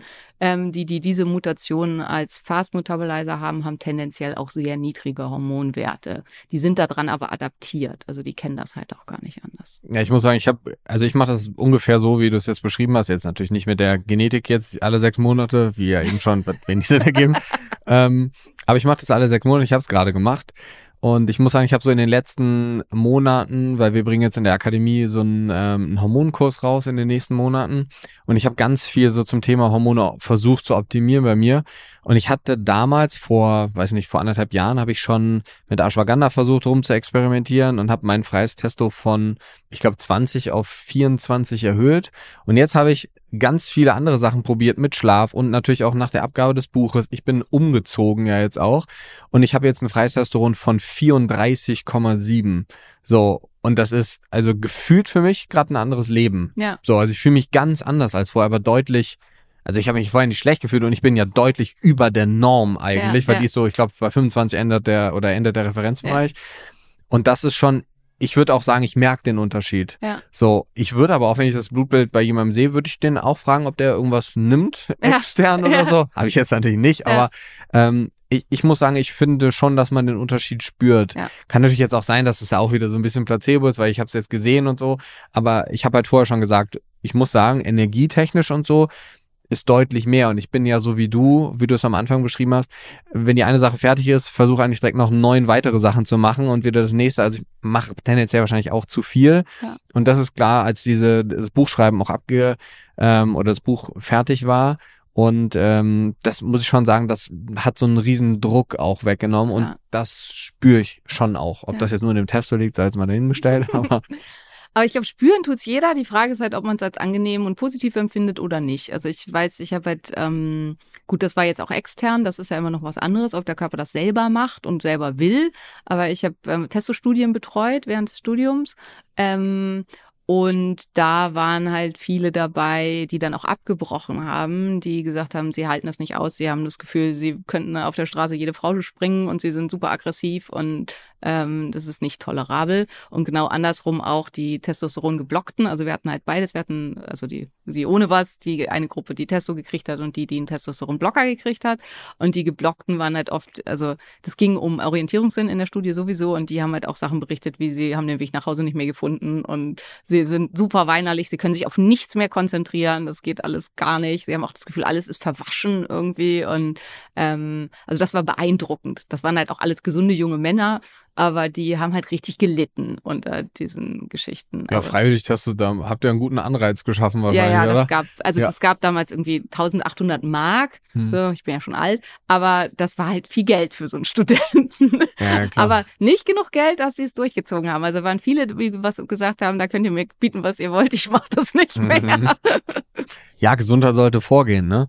Ähm, aber wenn wir so ein bisschen in diesem Blockbereich, ist jetzt vielleicht nicht die optimale Überleitung, aber in diesem Blockbereich bleiben, ist es wahrscheinlich auch eine Problematik, die du heutzutage häufig siehst, dass wir immer mehr, vor allen Dingen auch junge Frauen sehen. Ich denke schon, das ist so, vor ein paar Jahren war das so ein bisschen mit dem Rauchen. Irgendwie wir haben so gesehen, dass die Leute irgendwie gemerkt haben, Rauchen ist ungesund, auch wenn wir das schon seit Jahren wissen und das ja auf jeder Packung irgendwie drauf ist, aber trotzdem brauchen die Leute ja irgendwie nochmal so einen Stupser also klar ist das vielleicht auch so in meiner Bubble, dass jetzt weniger Leute rauchen, aber genauso ist es in meiner Bubble und ich würde auch schon sagen, so heutzutage häufig ein Problem, dass wir mit Hormonproblemen bei jungen Frauen gerade sowas wie mit einer Aminorrhoe, also ausbleibender Periode zu tun haben und ich hatte es heute Morgen wieder und deswegen steht es auch ganz oben auf meiner Liste drauf, funktionell hypothalamische Aminorrhoe.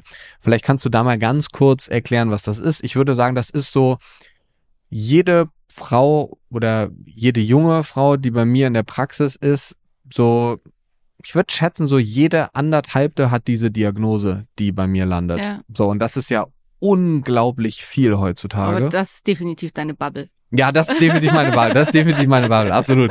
Aber vielleicht kannst du noch mal so ein bisschen auf die Reise mitnehmen. Was ist denn das? Ja, das ist, ähm, die Ovarien könnten Also da ist alles in Ordnung. Am Eierstock ist alles in Ordnung. Ist ja auch eine gemeinsame Freundin von uns, die das auch schon ja, publik gemacht hat, hatte das ja auch, dass man ihr dann gesagt hat, sie wäre in den Wechseljahren. Das ist halt das, was dann oft gesagt wird. Der Eierstock ist aber völlig okay. Und das Kriterium der Wechseljahre ist, der Eierstock kann nicht mehr. Und das ist hier nicht der Fall. Der Eierstock kann wunderbar, der kriegt aber kein Signal, weil der Körper will nicht. Der hat die Fertilität abgestellt. Und zwar von ganz oben. Also ich sage ja immer, der Hypothalamus ist halt der Chefchef. Und dann hat er den Vorarbeiter, die Hypophyse. Und dann sind halt quasi die kleinen Minions unten drunter. Und das sind halt die endokrinen Organe. Und in diesem Fall dann das Ovar, äh, also der Eierstock. Und ähm, in diesem Fall ist es der Chefchef, der signalisiert, nö, wir machen hier mal gar nichts mehr. Und in den aller, aller, aller, allermeisten Fällen, und das kann man halt nicht stark genug betonen, ist der Grund ähm, zu gering, also äh, eine Unterversorgung mit Nährstoffen und oder meistens und ein zu niedriger Körperfettanteil. Und das Problem ist da, dass wir uns in eine Situation manövriert haben, in dem unser Schönheitsideal, und das ist halt auch einfach, glaube ich, deine Bubble, du hast halt super viel Fitnessleute und so weiter in deiner ähm, Community und, und ja, dann auch unter deinen weniger, Patienten. Aber ja. ja, aber mh. Hm. und ähm, dass wir uns dahin manövriert haben, dass wir ein Schönheitsideal haben, also dass wir etwas schön finden, was nicht gesund ist, also was für Frauen nicht äh, der Norm und der Na Natur entspricht. Auch da wieder, wenn wir uns halt äh, Naturbevölkerung angucken und so weiter, die krass durchtrainierte Frau mit Sixpack, die gibt es nicht. Punkt. Die gibt es einfach nicht. Also egal, äh, in welche Gruppe man guckt, Frauen sind dafür nicht gemacht, ähm, dass wir so, so schlank sind, also so niedrigen Körperfettanteil haben und so viel Muskelmasse haben. Und das Problem ist, diese Kombination hebelt halt den BMI aus, auch komplett aus. Also ähm, ich kenne halt Frauen, die haben einen völlig normalen BMI von 19, die sehen, da siehst du jede Sehne, jede Muskelfaserung und so weiter, die sind einfach krass untergewichtig eigentlich, also was den KFA angeht, äh, Körperfettanteil. Aber die, ähm, der BMI ist normal, die haben einen BMI von 19,2 oder so, was ganz unten ist, aber hm. und das ist halt auch ich habe aktuell einen Körperfettanteil von 20 Prozent und ich habe einen BMI von 22. Das heißt, ich bin halt im BMI noch relativ hoch. Mein Körperfettanteil ist aber an dem untersten, was Frau noch haben sollte. Und ich muss für mich selber auch gestehen, ich wäre gerne noch dünner. Weil ich würde halt gerne, dass man meine Muskeln noch doller sieht und dass man, weiß nicht, noch Bauchmuskeln da und da sieht und so weiter. Ähm, und das ist, glaube ich, einfach, wir haben uns an was gewöhnt, was wir an, als schön empfinden, weil es ja gerade strong ist, new sexy und so weiter ähm, was einfach nicht normal und nicht gesund ist. Und das ist ganz, ganz schwer für diese Frauen, das zu akzeptieren.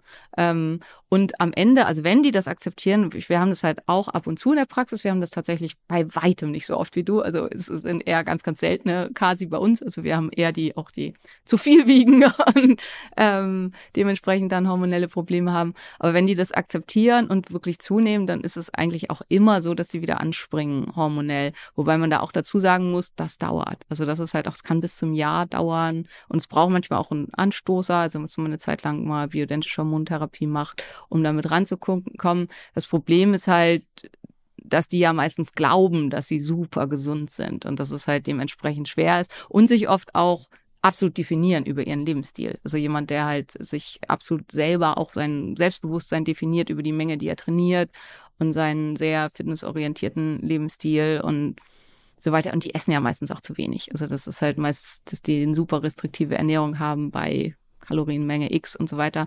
Und es ist einfach in unserem Körper so, wenn der Körper glaubt, es wäre nicht genügend Nährstoff, äh, es wäre nicht genügend Ernährung da, nicht genügend Nahrung da. Das erste, was der Körper abstellt, bei Frau und bei Mann, ähm, bei Frauen merkt man es aber halt, weil die Periode wegbleibt, ist die Fertilität. Weil in den Hungersnoten Kind zu zeugen, würde Mutter und Kind umbringen. Und ist halt einfach gar keine gute Idee.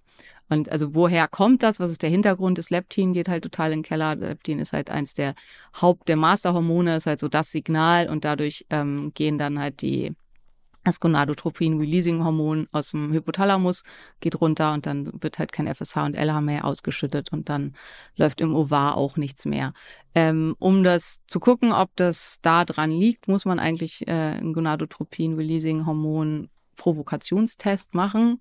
Ähm, den kann man machen, den machen, macht aber fast niemand mehr. Und das ist halt so ein bisschen, also jemand, eine Frau dazu überweisen, dass ein Endokrinologe oder ein Gyn den machen soll, ist total schwer. Also ist meine Erfahrung. Die sind alles, bitte was?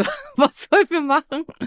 Und ähm, ja, und wenn man den macht, dann kann man halt meistens sehen, okay, Ovar funktioniert wunderbar. ähm, wenn das halt entsprechend äh, stimuliert wird, dann läuft das auch und dann werden die Hormonwerte wieder ähm, normal für den Moment. Hm, und dann weiß man halt, wo man tätig werden muss. Ich würde halt hier in dem Fall, das hatten wir in unserer Ursprungsliste nicht mit drin, aber ich werde auf jeden Fall Leptin bestimmen und würde halt gucken, wie da die Spiegel sind. Ja, und manchmal hilft es halt auch, die Leute dann wirklich äh, entweder auf eine sehr gute BIA zu stellen oder tatsächlich auch zum DEXA-Scan zu schicken. Ich meine, erstmal freuen die sich dann. Ich hatte jetzt gerade eine, die hatte ein KFA von 14,3 oder so. Und ähm, die war dann erstmal so, ja, kann das stimmen? Und, mm, mm, mm. und so, so, ja, hast du dich mal im Spiegel angeguckt? Mhm. halt ja klar, die haben natürlich auch ein komplett verzogenes Selbstbild dann, ja. absolut.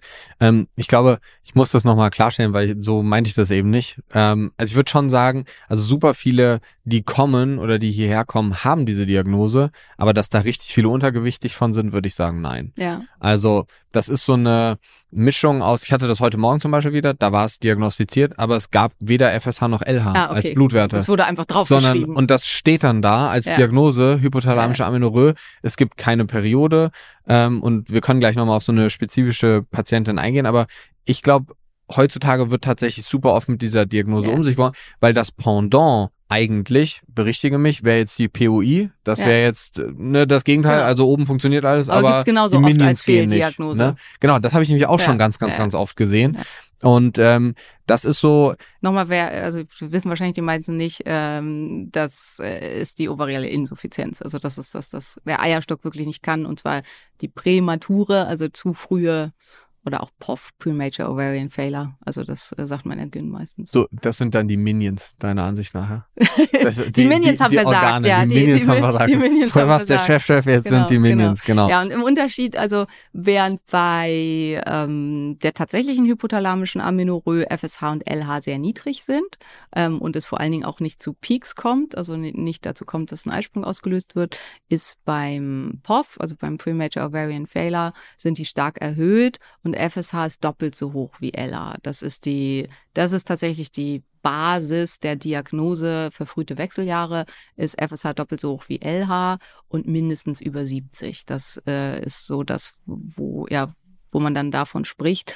Und beide Diagnosen werden, wie Timo schon gesagt hat, da wird exponentiell mit um sich geschmissen. Ich glaube, weil man einfach irgendwas auf diesen Zettel schreiben will. Und wenn man keine Ahnung hat, dann denkt man sich was aus, so ungefähr. Und das ist aber ganz schlimm, weil die Frauen googeln das dann natürlich und gucken und ähm, also sowohl, also gut, hypothalamische Aminorö ist halt, da steht dann meistens, man kann nichts machen und auch keiner weiß so richtig, was das ist. Das ist halt auch nicht hilfreich.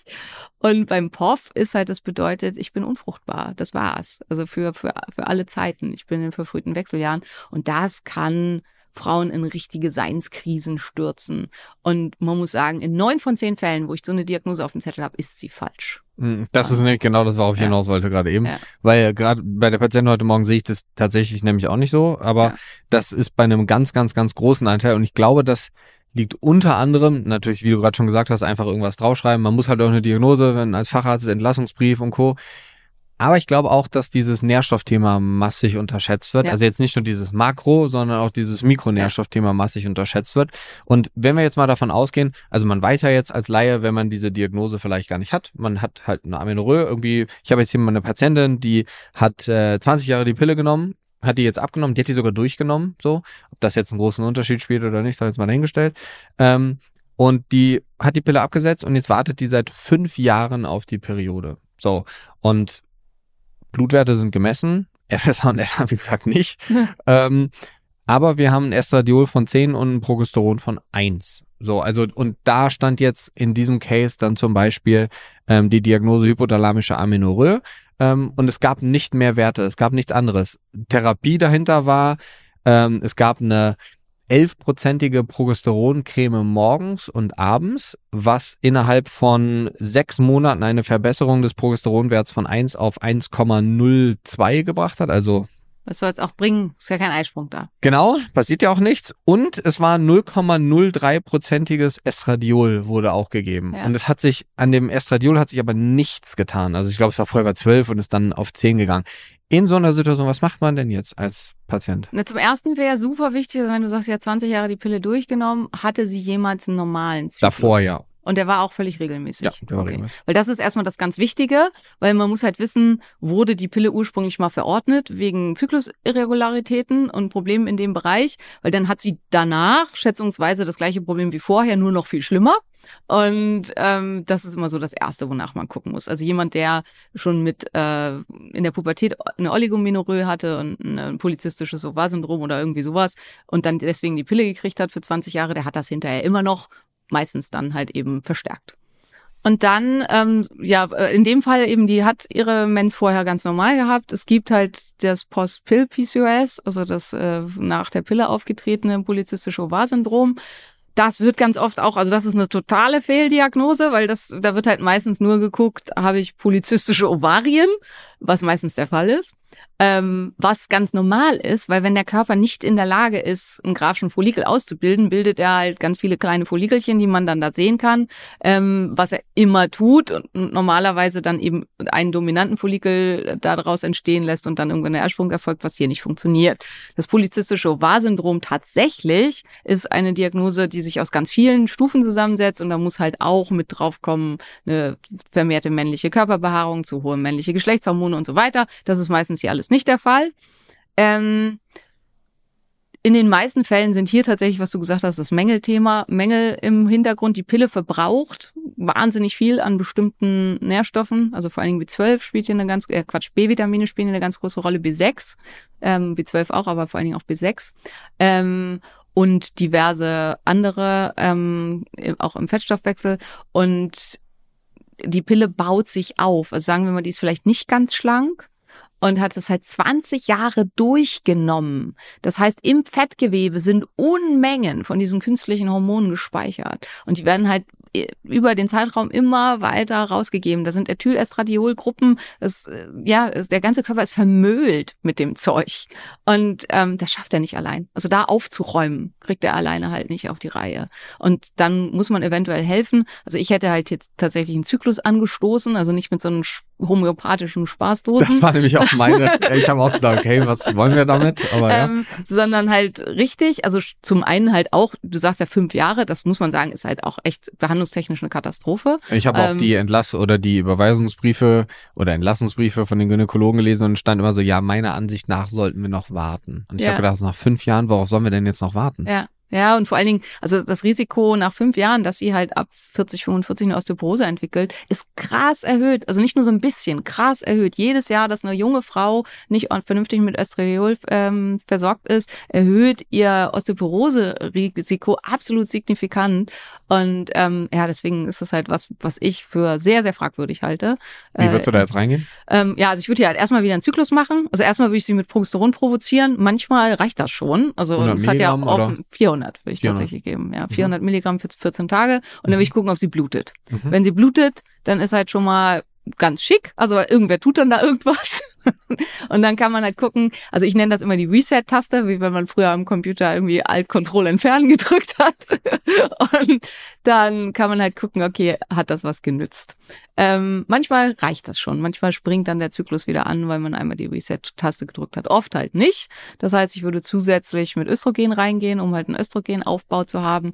Das tatsächlich halt auch als Gel, also liposomal. Aber das ist ja eine junge Frau. Das heißt, hier brauche ich kein 0,3-prozentiges. Ich will ja nicht jemand, der in den Wechseljahren ist, ein bisschen unterstützen mit zwei, drei Punkte, sondern ich will eine junge Frau auf einen Spiegel von 180 heben oder so. Das heißt, ich brauche hier ein 1 bis 1,5-prozentiges Östrogen. Und optimalerweise, das hatten wir, glaube ich, schon in der letzten Folge, würde ich halt ein kombiniertes ähm, Östrogen geben. Ähm, die Frau produziert normalerweise ähm, zu einem Anteil ähm, von etwa 10 Prozent Estradiol und zu einem deutlich höheren Anteil von etwa 80 Prozent. Also der nächste Anteil ist dann noch Estron, aber ähm, Estriol und das würde ich halt immer mit dazugeben, weil Estriol eher eine antientzündliche Wirkung hat und dann hat man ja ein saubereres Prozedere. Mhm. Ähm, und würde dann ihr das geben, um halt ihr Osteoporose-Risiko zu senken und sie erstmal wieder, ja, da zu versorgen. Dann würde ich halt nach Nährstoffen gucken, die alle entsprechend auffüllen. Ähm, dann würde ich halt gucken, hat sie eine Hyperandrogenemie, also weil das kann ja sein in dem Zusammenhang, hat sie eine Insulinresistenz. Und dann würde ich anfangen, wir haben hier ja lipophile Stoffe, die wir entgiften müssen. Das ist halt immer schwierig, ähm, weil wir da nicht rankommen. Also die können wir nicht schaladieren oder irgendwie sowas. Hier würde ich tatsächlich fasten lassen. Warum? Weil es halt die Methode ist, mit der der Körper sauber machen kann. Ich ähm, reg die Zellreinigung an, ich reg Autophagieprozesse an. Das Emanuel Krankenhaus in Berlin forscht gerade relativ viel daran mit sehr, sehr guten Ergebnissen. Ähm, Tatsächlich haben die sogar ergeb gute Ergebnisse bei POF-Patienten, also selbst bei Patienten, wo wirklich der Eierstock eigentlich schon aufgegeben hat.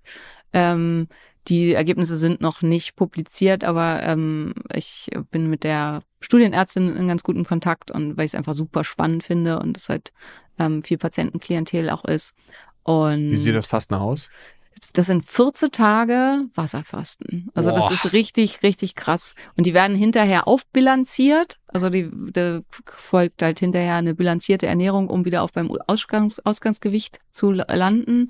Und die Idee ist halt eine Säuberung des Körpers von allen möglichen ungünstigen Stoffen plus eine Anregung von Stammzelleinsprossung in die geschädigten Organe was auch zu funktionieren scheint. Also es gibt dazu auch schon Untersuchungen aus anderen Gründen, wo man eigentlich gar nicht deswegen gefastet hat, wo man aber festgestellt hat, dass die Eierstöcke sich auch wieder erholen und dass es da ähm, zu guten Ergebnissen führt. Also super spannend, aber halt noch sehr neu.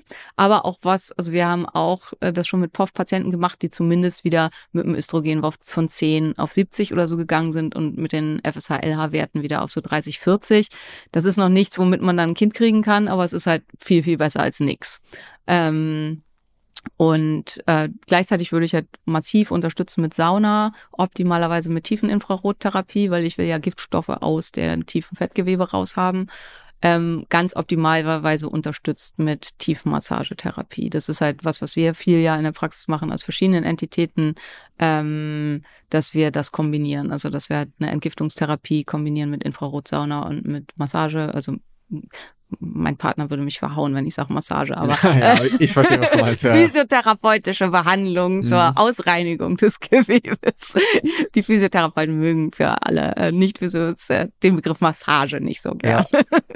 Wie würdest du das, also ähm, ich glaube, was immer ganz, äh, ganz relevant ist, so ähm, gerade für so fürs Endkundenklientel, wie man so mit dieser bioidentischen Hormontherapie verfährt. Wir machen das ja auch unglaublich viel gerade so bei dieser Therapie von 400 Milligramm, du würdest da trotzdem rektal arbeiten? Würdest du das oral machen?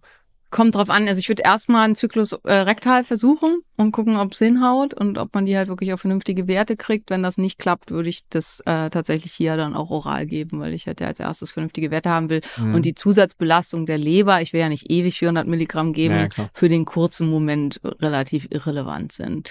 Und ähm, ja, ja, und dann, da spielt aber dann in der Folge halt eine große Rolle Leberunterstützung, weil ich will ja hormonelle genau, Werte abgebaut haben, genau. Ähm, das heißt also Silimarin gehört für mich halt mhm. hochdosiert dazu. Ähm, dass man sowas mitgibt, dann würde ich Infusionen geben. Phosphatidylcholin ist was, was hier super hilfreich sein kann, um das mhm. mit zu unterstützen, das Ganze. Ähm, ja, und dann kann man halt gucken, was kann man sonst noch alles tun. Also Sachen wie Löwenzahnwurzel, Löwenzahn selber, Jerusalem-Artischocke, diverse Bitterstoffe, man muss gucken, wo gibt's irgendwie sonst noch Probleme. Aber insgesamt muss man sagen, also mit diesem Kasi haben wir extrem gute Erfahrungen, dass die eigentlich fast alle wieder anspringen. Ja, bei mir funktioniert das auch immer. Ja. Also ich habe es ja. auch noch nie gehabt, dass das nicht ja. funktioniert dann. Ich habe jetzt nicht mit 400 da reingegangen, ich mache es meist mit 200, aber ähm, grundsätzlich 200, dann Erhaltungsdosis auf 100 runter oder irgendwie sowas. Genau. Wenn die jetzt einen Zyklus kriegen würde, also wenn wir diesen Kasus so ein bisschen weitergehen würde, sagen wir, hey, die der Zyklus springt an, beziehungsweise die kriegt eine Blutung ja. nach diesen 400 Milligramm nach 14 Tagen. Dann Estradiol die ganze Zeit durch, als Gel, als Creme und Progesteron. Wenn die jetzt keinen Eisprung spürt, würdest du einen Eisprung testen jedes Mal oder würdest, wie würdest du mit dem Progesteron oder mit dem Progestan weiterverfahren? Würdest du sagen, ab einem bestimmten Zyklustag oder würdest du sagen, immer ab der Ovulation bzw. ab dem Eisprung? Und Na, eigentlich ab, ab Ovulation. Die Frage ist halt, ob sie eine hat, ne? ja. weil das wissen wir ja erstmal nicht. Das ist halt auch super schwierig zu bestimmen unter einer Progesterontherapie, weil mhm. üblicherweise nutzt man Progesteron, um zu gucken, ob jemand einen Eisprung hatte. Wenn ich dem aber externes Progesteron gebe, weiß ich es einfach nicht. Mhm. Ähm, ich kann halt eine Ultraschalldiagnostik-Kontrolle machen machen, dass ich halt regelmäßig nach Ultraschall gucke. Aber auch da, selbst wenn eine Frau einen grafischen Follikel entwickelt, heißt das nicht, dass der auch springt. Also das ist halt deswegen super schwierig. Manchmal sieht man halt nach dem Eisprung ein bisschen freie Flüssigkeit äh, im Bauch und kann dann sagen, okay, es ist ziemlich sicher, dass sie einen Eisprung hatte, aber das muss nicht sein. Also das ist nicht mhm. unbedingt die Norm und ist da halt auch schwierig. Plus insgesamt ist äh, Ultra äh, Eierstöcke angucken im Ultraschall schwierig. Also ich würde sagen, nicht Gynäkologe tut sich damit schwer. Und vom Bauch aus wird das schon mal sowieso nix. Also ist auf jeden Fall sehr, sehr schwer, muss die Frau sehr schlank sein und ähm, ja, ist einfach enorm schwierig. Also geht manchmal, das ist was für ein Vaginalschall. Mhm. Und das muss man halt auch können und muss halt auch eine Vaginalsonde haben, äh, die die Nicht-Gynäkologen üblicherweise nicht haben. Und was dann halt auch da ja einfach ein bisschen kompliziert ist. Ähm, das heißt, ich würde halt sie fragen, wenn sie das noch weiß, schätzungsweise weiß sie es halt nicht mehr, wie lang mhm. war denn dein Zyklus, bevor du überhaupt die Pille genommen hast? Wenn sie sagt, was weiß ich, 26 Tage, dann würde ich jetzt sagen, okay, wir fangen mit dem Progesteron an ab Tag 12, weil mhm. halt wahrscheinlich ist, dass da immer so ungefähr dein Eisprung war.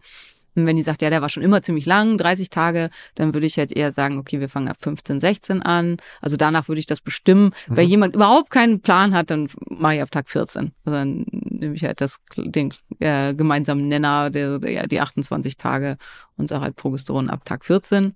Und dann würde ich tatsächlich regelmäßige Auslassversuche machen, um, also regelmäßig heißt in diesem Fall vielleicht am Anfang erstmal so alle halbe Jahr oder so, um zu gucken, kommt der Körper wieder in einen Eigenzyklus und mhm. funktioniert mhm. das wieder. Du würdest aber dann nehmen bis zur Blutung. Ja, Logisch. Ja. Und dann absetzen. Und dann absetzen. Ich glaube, das ist tatsächlich was, was in der praktischen Umsetzung bei vielen Probleme macht, wegen kleinen Zwischenblutungen und dann wieder nicht, dann, dann hast du mal wieder jemanden, der hat es dann plötzlich 28 Tage genommen, weil er sich nicht sicher war, Blutung, ja, ja nein. Ähm, Gibt es da irgendeinen so Moment, wo du sagst, da würdest du es einfach absetzen? Ähm, ach so, äh, ich mache tatsächlich Progesteron dann wirklich 14 Tage. Also ich gebe nur, also wirklich geb, nur 14 Tage. Ich, wirklich okay. nur 14 Tage. Ich gebe nur eine Lutealphase. Okay. Also bis zur Blutung mache ich nur bei Kinderwunsch. Okay. Weil äh, bei Kinderwunsch ist halt, da will man es ja nicht einfach absetzen, weil man im Zweifelsfall ja, ja. dann äh, einen Abbruch erzeugen kann. Und ähm, ansonsten, also die Lutealphase ist immer stabil 14 Tage lang mhm. und es macht aus meinem Sinn physiologisch keinen Sinn, und länger ja. zu geben. Ja, ich würde auch, also gerade so Auslaufversuch, das hast du ja gerade angesprochen, das funktioniert in der Praxis wirklich total einfach und total gut. Ne? Ich habe auch gerade wieder jemanden ähm, Progesteron gemacht, ich glaube neun Monate oder Progestan, 100 ja. Milligramm, ein Mo oder ich glaube es waren neun, neun Monate, nicht ganz ein Jahr und dann aufgehört, aber trotzdem Minzpfeffer und die ganzen Sachen weitergemacht ja. und das dauert dann so drei, vier Monate. Man sieht so jeden Monat die Sachen kraxeln wieder hoch. Was aber natürlich wieder voraussetzt, man muss halt messen. Wenn, genau. wenn man nicht misst und sagt so, ja, komm mal in sechs Monaten und dann gucken wir mal, ist es halt schwierig. Ja. Wann ist da so der Moment angekommen, wo du sagst, okay, Auslassversuch hat jetzt nicht funktioniert und du setzt es wieder ein? Kommt drauf an, also so wie du es jetzt gesagt hast, wenn man regelmäßig misst und sieht, das wird beständig besser und es sieht halt so aus, als ob wir wirklich halt dann auch einen Eisprung haben und so, dann würde ich halt auch mal drei, vier Monate warten. Wenn ich im ersten Zyklus nachmesse und sehe, der Östrogen ist wieder bei 10 und Progesteron ist bei 0,6 oder so, dann würde ich sofort wieder einsteigen, weil, wie gesagt, Osteoporose und so weiter. Ähm, aber du hast jetzt schon, die haben wir noch gar nicht genannt, was man halt phytotherapeutisch alles noch tun kann, um zu unterstützen, ähm, was halt auch eine ganz, ganz große Rolle spielt und da halt super hilfreich sein kann. Ähm, ja, also du hast ja schon Mönchspfeffer genannt, würde ich halt immer mitgeben. Hier ist ganz, ganz wichtig. Ähm, hat mir neulich auch wieder eine geschrieben, macht Mönchspfeffer nur Sinn beim erhöhten Prolaktin? Nein, also äh, Mönchspfeffer wirkt direkt, äh, wirkt auch mit auf den ähm, Prolaktinhaushalt, das stimmt, aber es wirkt halt auch direkt auf den Hypothalamus, auf die Gonadotropin-Releasing-Hormonausschüttung. Wie genau, wissen wir nicht, aber es funktioniert. Und ähm, bei Mönchspfeffer ist immer total wichtig, dieses Präparat, was man in der normalen Apotheke kaufen kann, hat vier Milligramm. Studien, die gezeigt haben, dass wirklich was bringt, waren mit 40 Milligramm, also mit dem Zehnfachen an Extrakt. Und das ist auch das, womit ich behandeln würde. Entweder muss man dann zehn von dem Apothekenpräparat nehmen oder man kauft ein höher dosiertes Präparat, wovon es inzwischen halt auch einige gute gibt. Ähm, Myoinositol spielt eine ganz, ganz große Rolle. Hier ist auch wichtig die Höhe der Dosierung. Das sollten 2000 Milligramm täglich sein. Ähm, da wird auch oft unterdosiert, also dass man da eine vernünftige Dosierung wählt. Cholin spielt eine ganz, ganz große Rolle. Ähm, das ist auch aus dem Thema, also das wieder Thema Veganismus, wo es halt oft dann einfach nicht ausreichend vorhanden ist. Ja, da ist Nico Rittenau, kennst du ja auch ja. letztens ewig drüber geredet, über dieses Kulin-Thema tatsächlich. Ja, ja. Ja, also meiner Erfahrung nach bringt das oft tatsächlich was. Also ich habe halt auch häufiger auch mal Veganerinnen mit einer hypothalamischen Aminoredes, die, wenn man den Cholin und L-Carnitin und so gibt, die dann halt auch wieder ansprechen. L-Carnitin beziehungsweise Acetyl-L-Carnitin ähm, ist auch was, was hilfreich ist und da halt ähm, mit einer Rolle spielen kann. Safran habe ich tatsächlich auch gute Erfahrungen mitgemacht. Ähm, ist ein, auch ein Phytosteroid und ähm, kann hier sehr, sehr gut wirken. Gibt es auch schöne Studien zu. Ähm, ja, B-Vitamine haben wir ja schon genannt. Ähm, irgendwas. Mit Frauenmantel? Frauenmantel, genau, danke. Der fehlte mir noch. Frauenmantel. Und äh, wichtig ist bei diesem ganzen Kram, also wenn das jetzt jemand hört und sagt, hm, finde ich interessant und will ich gerne machen, bitte durchgängig. Also all das nimmt man durchgängig und nicht zyklisch, weil das ist die große Frage immer, weil viele halt denken, ja, ich will ja nur eine zweite Zyklushälfte haben, soll ich das dann nur zyklisch nehmen? Nein, das sind alles Sachen, die im Gehirn wirken und die im Gehirn eine Anstoßung machen sollen und werden deswegen durchgängig eingenommen. Man versucht hiermit nicht Progesteron zu erhöhen, weil das hat man ja erstmal nicht, weil wir ja einen Eisprung erzeugen und dafür muss man halt ans Gehirn ran. Der der Spieler, der hier nicht mitspielt, ist der Chefchef -Chef und dem will man halt ein bisschen in den Hintern treten und das macht man quasi den ganzen Monat über. So, so als Gynäkologin muss ich aber jetzt nochmal so eine andere Frage stellen. Ähm, grundsätzlich, und das ist tatsächlich was, was ich nicht verstehe, aber ich gehe davon aus, wir es auch nicht verstehen. Ähm, warum wird dieses Osteoporose-Risiko so runtergeredet? Weil das ist doch, also wir können ja Knochendichte, also wir können ja nicht sagen, okay, wir, wir lassen das jetzt mal fünf Jahre, so wie bei der Patientin zum Beispiel, und dann sagen, wir füllen jetzt die gesamte Knochendichte wieder auf. Das funktioniert nee, ja funktioniert so nicht. nicht. Nee, es funktioniert so, deswegen, ich verstehe nicht, warum da so lange gewartet wird mit solchen Sachen immer. Warum ist das so? Also wird eigentlich nicht. Also ich glaube, es kommt echt total drauf an auf den Bereich. Also in Berlin zum Beispiel, die sind total da hinterher. Also mhm. ich krieg die meisten Frauen schon mit einer BHT und also zumindest in den, aber das ist wahrscheinlich, wenn die aus dem Kinderwunschbereich kommen, weil die Kinderwunschzentren, mhm. die haben das total auf dem Schirm und da wird halt den, werden die eigentlich alle aufgeklärt. Ganz stark erhöhtes Osteoporose-Risiko. Wir dürfen nicht warten. Sie müssen sofort irgendwas nehmen. Da ist halt das Problem, die kriegen ja meistens die Pille. Genau, das wollte ich, ne, genau, ja. weil das ist klar. Also das ist dann auch so die Alternative, die von den meisten Gynäkologen ja. dann genannt wird. Aber das ist dann das ja, was die meisten Patientinnen dann nicht wieder wollen. nicht bereit sind ja. zu machen, weil sie ja, gerade davon weg sind eigentlich. Ja. Also kannst du dir auch nicht erklären. Nee, ich glaube, die haben einfach keine Ahnung von irgendwas anderem außer der Pille. Also weil man müsste ja eine Hormonersatztherapie bei der jungen Frau durchführen und wenn man das nicht kann, das sagt man halt, wir warten. Aber warum ist, also es gab ja vor mehreren, ich weiß nicht mehr, wann war das, vor zehn Jahren oder so, gab es ja mal so eine riesen angelegte Studie zum Thema bioidentische Hormone, ja. wo dann ja einige Teile danach wieder revidiert worden sind und zurückgerufen worden sind, wo dieses Thema bioidentische Hormone, ähm, ich glaube, was war es, Brustkrebsrisikoerhöhung und das, das waren aber auch, glaube ich, nur menopausale Frauen. Ja, aber das war keine, das waren keine bioidentischen Hormone. Das waren einfach nur, das war einfach nur HRT. Also okay. das war Ethylestradiol genau, das und war Progestin. in den Wechseljahren war es, ja, ne? Ja, ja, genau. Okay. Das ist die Women's Health Study. Mhm. Ähm, und da war halt das Problem, also es wurde mit Progestin behandelt, mhm. also nicht mit Progesteron. Ähm, und das ist nicht das Gleiche, hat ganz unterschiedliche Wirkungen. Progesteron ist antientzündlich, antikanzerogen und so weiter. Ähm, Progestine sind vielfach das Gegenteil, haben ja vielfach eine Wirkung am Cortisolrezeptor, sind eher proentzündlich und können massiv Probleme verursachen. Und ähm, am meisten wird ja mit Levonorgestrel behandelt in der ähm, BHT oder inzwischen, also inzwischen sind es auch andere, aber das war damals der Fall und das hat halt ähm, eine starke äh, Wirkung auch mit dem Cortisolrezeptor und kann deswegen halt mit problematisch sein. Und es würde, wurde halt ähm, mit Ethylestradiol behandelt und nicht, und zwar oral und nicht mit ähm, einem bioidentischen Estradiol, was halt und es wurde nie mit Estriol zusätzlich behandelt. Also mhm. und dann kam halt dazu, dass man, wenn man die Studie neu, also wurde ja erst gesagt 20 Prozent erhöhtes Risiko a Katastrophe, dann hat man halt die ganzen Leute rausgerechnet, die irgendwie sowieso Krebs gekriegt hätten. Also weil das, äh, man muss das ja vergleichen mit der Gesamtbevölkerung, hat man festgestellt, okay zwei Promille erhöhtes Risiko, wo ich halt schon denke, wenn ich die Wahl habe zwischen irgendwie krassen Neben, also ähm, Problemen, Hitzewallungen, Libidoverlust, äh, weiß ich nicht, Fatigue, Schlafstörung und so weiter und mein Risiko ist zwei Promille erhöht, dass ich an Brustkrebs erkranken kann. Das Risiko ist gleich hoch, dass man an Brustkrebs erkrankt, wenn man ganz, ganz viel Grapefruit isst oder ähm, wenn man zu viel in die Sonne geht und für Rauchen ist es krass viel mehr erhöht. Trotzdem gibt es so viele Frauen, die rauchen. Also inzwischen wird es ja Gott sei weniger. Aber also das war von Anfang an eine völlige Überspitzung der Tatsachen.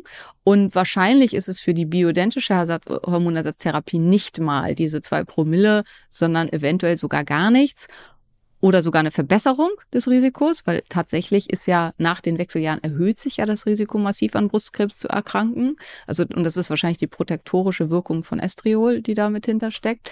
Wonach wir halt immer gucken müssen, ist der Östrogenmetabolismus. Also ähm, produzieren die zu viel toxische Metaboliten, die halt ein stark erhöhtes Risiko für Brustkrebs machen. Ähm, das Problem ist halt, dass danach quasi niemand guckt. Also das haben halt die meisten wissen nicht mal, was das ist. Und, ähm, wir haben nach unserem letzten Podcast ganz viele nachgefragt. Also wenn ihr diesen Test machen wollt, gibt's den zum Beispiel über, ähm, wie heißen die dann, Medivere. Ähm, aber ich glaube nur in Zusammenhang mit einem Arzt. Also man muss halt tatsächlich. Also da, ganz im Munde, ne? Ja, genau. Mhm. Ja, wir machen das auch nämlich hier über ganz im Munde. Ja, ja. Also das sind auch meines Wissens nach die einzigen, die es in Deutschland aktuell anbieten, glaube ich. Mhm. Ja, äh, also das ist ein Thema, da könnte man jetzt ja noch 38 weitere Patienten irgendwie besprechen. Äh, muss man realistisch. Du hast gerade eben so dieses Fasten angesprochen. Gibt es irgendwie so Red Flags, wo man das nicht machen sollte? Das war jetzt gerade eben schon also ein super extremes Beispiel. Ja. Ähm, welche Uni war das? Bielefeld oder wer war das? Äh, nee, das ist Immanuel Krankenhaus in Berlin. Ah, okay. Ähm, und 14 Tage Wasserfasten ist ja jetzt schon wirklich. es ist hart. das muss man ja. erstmal durchstehen, ehrlicherweise. Ja. Ähm, aber inwiefern kann Fasten das Thema Hormone beeinflussen? Also Fasten beeinflusst das Thema Hormone massiv. Da muss man halt ganz stark unterscheiden zwischen akut, was halt überhaupt nicht schlimm ist. Also weil wir erzeugen einen akuten, schwerwiegenden Hungerzustand, das bricht den Zyklus ab. Also wenn eine Frau noch einen Zyklus hat, und das wird halt oft als Begründung genommen, warum Fasten schlecht ist für den Hormonhaushalt, das ist einfach Quatsch. Also nur wenn man einmal einen Zyklusabbruch hat, wenn ich jetzt eine Bronchitis kriege und ich bin in der ersten Zyklushälfte, kriege ich eventuell auch einen Zyklusabbruch. Ähm, das ist eine natürliche, sinnvolle Reaktion des Körpers, weil wenn ich gerade schwer krank bin, wäre schwanger werden eine ganz, ganz dumme Idee. Genauso wie wenn ich halt gerade nichts zu essen habe, schwanger werden eine ganz, ganz dumme Idee weil es würde sich sowieso nicht halten. Also insofern ähm, macht das halt total Sinn. Also das muss man halt immer unterscheiden. Das zweite kommt hinzu, wie ich schon gesagt habe, es wir, werden halt Hormone im Fettgewebe gespeichert.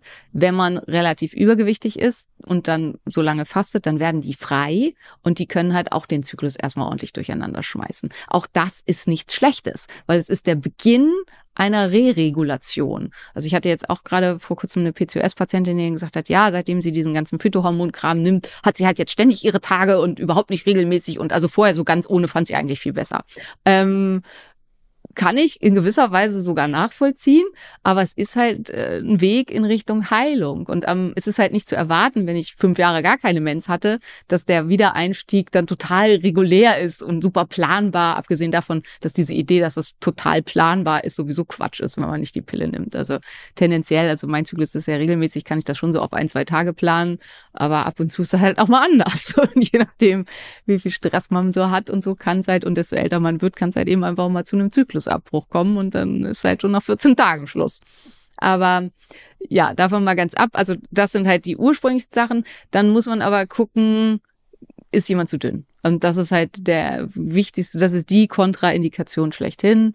BMI unter 19 oder und das finde ich ganz, ganz wichtig. KFA unter, ich würde jetzt fast sagen, wenn ich jemanden 14 Tage fasten lassen will, 22 Prozent, weil du haust die ja in diesen 14 Tagen weiter runter, ist eine Kontraindikation. Und dann müssen die erst zunehmen, bevor die das machen können. Und ganz, ganz wichtig ist, die müssen halt bereit sein für die bilanzierte, fürs bilanzierte Refeeding. Das heißt, wenn das eine Frau ist, die normalerweise, weiß ich nicht, 2000 Kalorien am Tag essen kann oder ähm, sollte und sie isst dann 14 Tage lang nichts, dann muss sie halt danach 3000 Kalorien am Tag essen, bis sie wieder bei ihrem Normalgewicht ist. Und das ist viel schwerer, als jetzt einige vielleicht denken. Also vor allen Dingen für Frauen, die halt sehr schlank sind und ähm, äh, sich einfach schwer tun, damit viel zu essen. Und die sollen ja nicht refeeden mit Ben Jerry's Eis oder so, sondern mit einer ähm, gesunden Ernährung. Und dafür muss halt auch absolut die Bereitschaft da sein, weil der Refeed ist der entscheidende Teil. Ne? Das ist das, wo es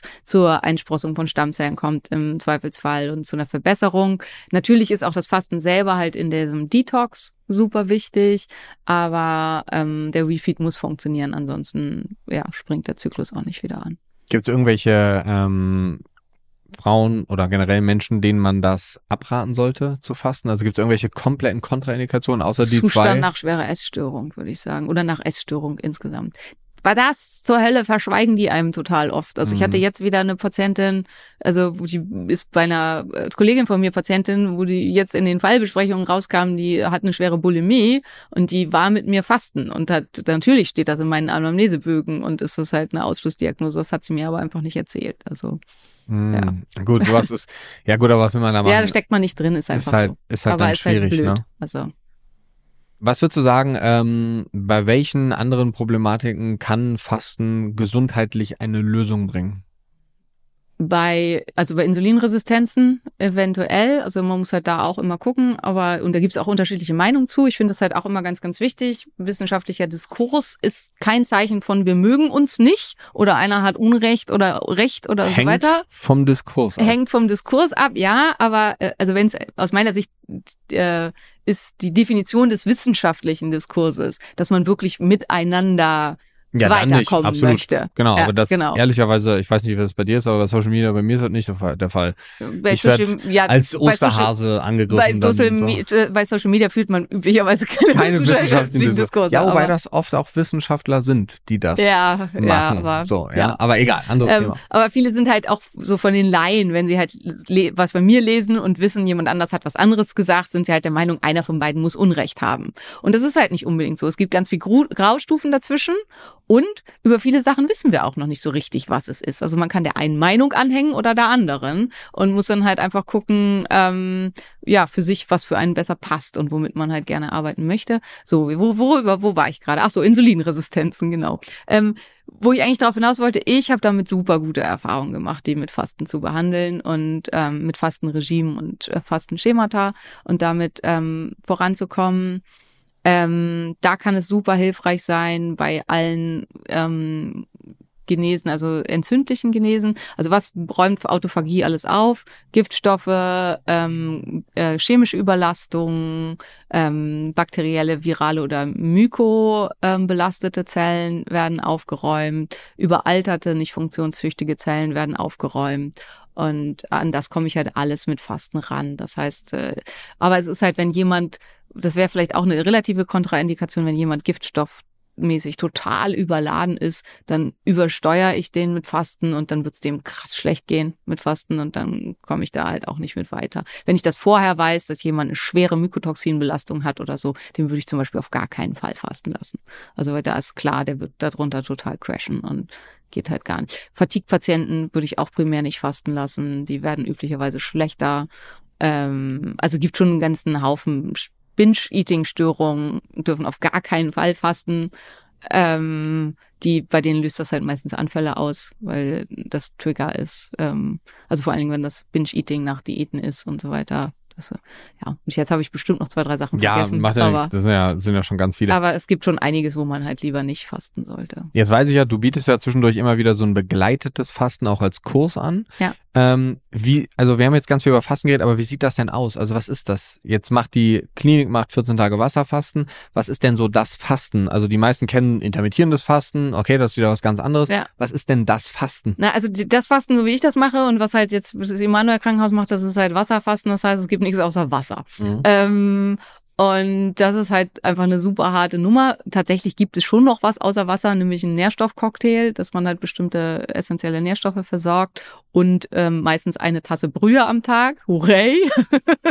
und Auf die freut man sich dann bestimmt. ähm, auf die freut man sich wirklich, ja. Ähm, und, um den Elektrolythaushalt so ein bisschen halt mit auch im Gleichgewicht zu halten. Und insgesamt kann man Elektrolyte zuführen. Also so äh, Salz und Magnesium und Kaliummischung gehören halt auch mit dazu, um das mit im Gleichgewicht zu halten. Wobei der Körper das beim Gesunden auch selber sehr gut den Griff kriegt. Ähm, was begleiten wir da? Also wofür ist das nötig und wofür macht das Sinn? Ich messe die Elektrolyte und gucke halt auf den äh, Basenhaushalt. Ähm, wenn ich jetzt halt das ging ja während der Pandemie nicht, aber wenn ich das mit mir in Person mache, dann messe ich eine 24-Stunden-HRV bei den Teilnehmern. Also die haben alle ein 24-Stunden-HRV-Gerät kleben, wo man halt gucken kann, überstresst das den Körper, gibt's hier Probleme. Ähm, wir gucken, gibt es eine Überladung, also eine Übersäuerung mit Ketonkörpern. Das kann dann zu Erbrechen führen. Das kann ganz schrecklich sein, muss man sagen. Und dann habe ich halt entsprechende Tools im Ärmel, äh, wie man das dann unterbrechen kann und dagegen vorgehen kann. Dann ist halt die Frage, kommen die Leute überhaupt in Ketose? Also ich würde halt Ketonkörper messen und da entsprechend gucken, wenn klar ist, jemand schafft es einfach nicht in Ketose zu kommen, weil er so insulinresistent ist, dass der Körper es nicht hinkriegt, würde ich für die Übergangsphase exogene Ketone zuführen, weil es halt die ähm, das Befinden einfach enorm verbessert und damit entsprechend rangeht. Und dann kann man halt ganz viel Kleinmodulationen durchführen, dass man halt doch mal ein paar Schlucke Orangensaft gibt oder dass man bei dem einen dann doch Fettsäuren mitzuführt und so weiter, um das mit zu verbessern. Ähm, also das ist dann halt ein medizinisch begleitetes Fasten. Puls sollte jeden Tag gemessen werden, Blutdruck sollte jeden Tag gemessen werden. Ähm, ja, und wenn, dann gehört halt natürlich auch dazu parasympathisch ausgleichende Sachen, Atemübungen, Meditationen und so weiter. Und man muss halt auch sagen, wer mit mir fastet, kauft einen Fastenkurs, kriegt aber eine Selbsterfahrung. Also da gehört halt dann noch viel, viel mehr dazu, weil Fasten öffnet alles. Also man entgiftet nicht nur Giftstoffe, sondern es macht halt auch sehr viel durchlässiger für ganz viel im psychischen Bereich. Und ähm, auch das, glaube ich, kann hilfreich sein. Also jetzt kommen wir auf ein ganz anderes, tieferes Thema da, aber ich bin halt auch, also dieses, der Körper speichert Dinge, the, ähm, da gibt's ja viel von ähm, Besse von Koik. Das ist ein ähm, Niederländer, der ganz viel dazu geforscht hat. Das ist ein ganz tolles Buch. Äh, ich weiß nicht, wie es auf Deutsch heißt, aber auf Englisch heißt es The Body Keeps Score. Ähm, und ähm, der, ja, das halt, das ist was, was ich für mich einfach auch ganz, ganz stark selber erlebt habe, äh, durch mein Vergewaltigungstrauma, ist halt, dass der Körper selber Sachen speichert. Also dass einfach Sachen gespeichert sind in dem, in dem verletzten Gewebe, in den Bewegungen, die nicht stattfinden durften und so weiter. Und dass wir halt arbeiten können, wie wir wollen an irgendwelchen Sachen. Wenn wir das nicht auflösen, dann geht's auch nicht vorwärts. Und auch da kann fast ein Tool sein, um an diese Sachen ranzukommen. Aber das wird jetzt dann sehr psychotherapeutisch. Wobei ich immer ganz, ganz wichtig finde, ich bin halt wissenschaftlich arbeitend. Das sind auch alles Sachen, die sich sehr, sehr gut belegen lassen. Also ich mache ja gerade noch den Augmented Psychotherapist und das ist mir, aber auch dieser ganzen Bewegung halt super wichtig, dass das nichts mit Schamanismus oder so zu tun hat, sondern dass wir alles Wissenschaftler sind und dass es halt ähm, auf einer ganz, ganz fundierten wissenschaftlichen Basis läuft und dass wir halt da auch eine Gegenbewegung einnehmen wollen gegenüber der ganzen berechtigten und guten, aber nicht im therapeutischen Bereich sinnvollen spirituellen Ecke. Ja, es ist so ein bisschen es trifft eigentlich nicht über den Tellerrand hinaus, weil es ist ja nicht außerhalb des Tellers eigentlich, aber ich glaube, es ist schon so außerhalb der Komfortzone von ja. den meisten. Ne? Ja.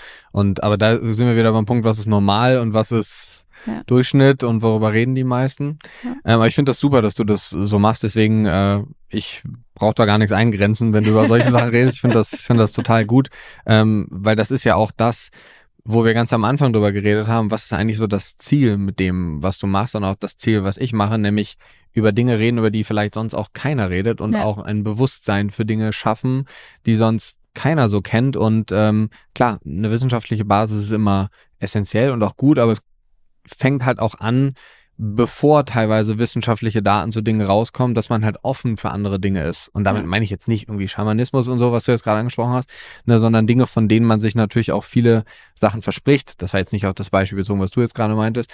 Aber ganz ehrlich, vor fünf Jahren habe ich über Leaky Gut schon geredet und die Leute haben gesagt, oh mein Gott, das kannst du nicht ja, machen. So. Blödsinn, und jetzt ja. plötzlich ist es so, hey, alle reden drüber. Es gibt es. Und so, okay.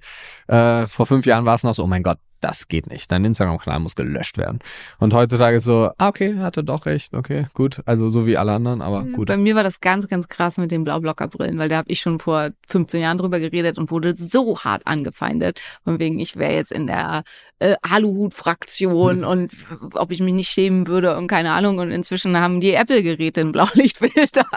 Und das ist halt absoluter Standard und alle wissen, was Melanopsinzellen sind, zumindest alle in dieser Bubble. Und ähm, ja, das ist einfach eindeutig. Gegen den Strom schwimmen. Ja, das ist wieder das, gegen den Strom das, das ist hart, aber irgendwann langfristig lohnt sich und wenn viele gegen den Strom schwimmen, dann dreht sich ja der Strom irgendwann noch um. Ja. Ne? Aber es wäre vielleicht bei diesem Fall zu bleiben der hypothalamischen Aminorrhoe auch ein schweres Trauma kann eine hypothalamische, also psychisches Trauma kann eine hypothalamische Aminorrhoe auslösen und das ist halt wir sind nicht nur Körper, also wir sind halt Körper und Psyche und es geht halt darum, der das Gehirn hat beschlossen, die Fertilität einzustellen, weil es sich so bedroht fühlt, warum auch immer, dass es äh, eine Schwangerschaft für nicht angeraten hält. Und wir hatten halt jetzt schon als Thema ähm, Mikronährstoffunterversorgung, wir hatten als Thema Makronährstoffunterversorgung zu niedrigen KFA oder so weiter. Wir hatten als Thema eine Giftstoffüberfrachtung ähm, des Organismus und dass es deswegen stattfinden kann.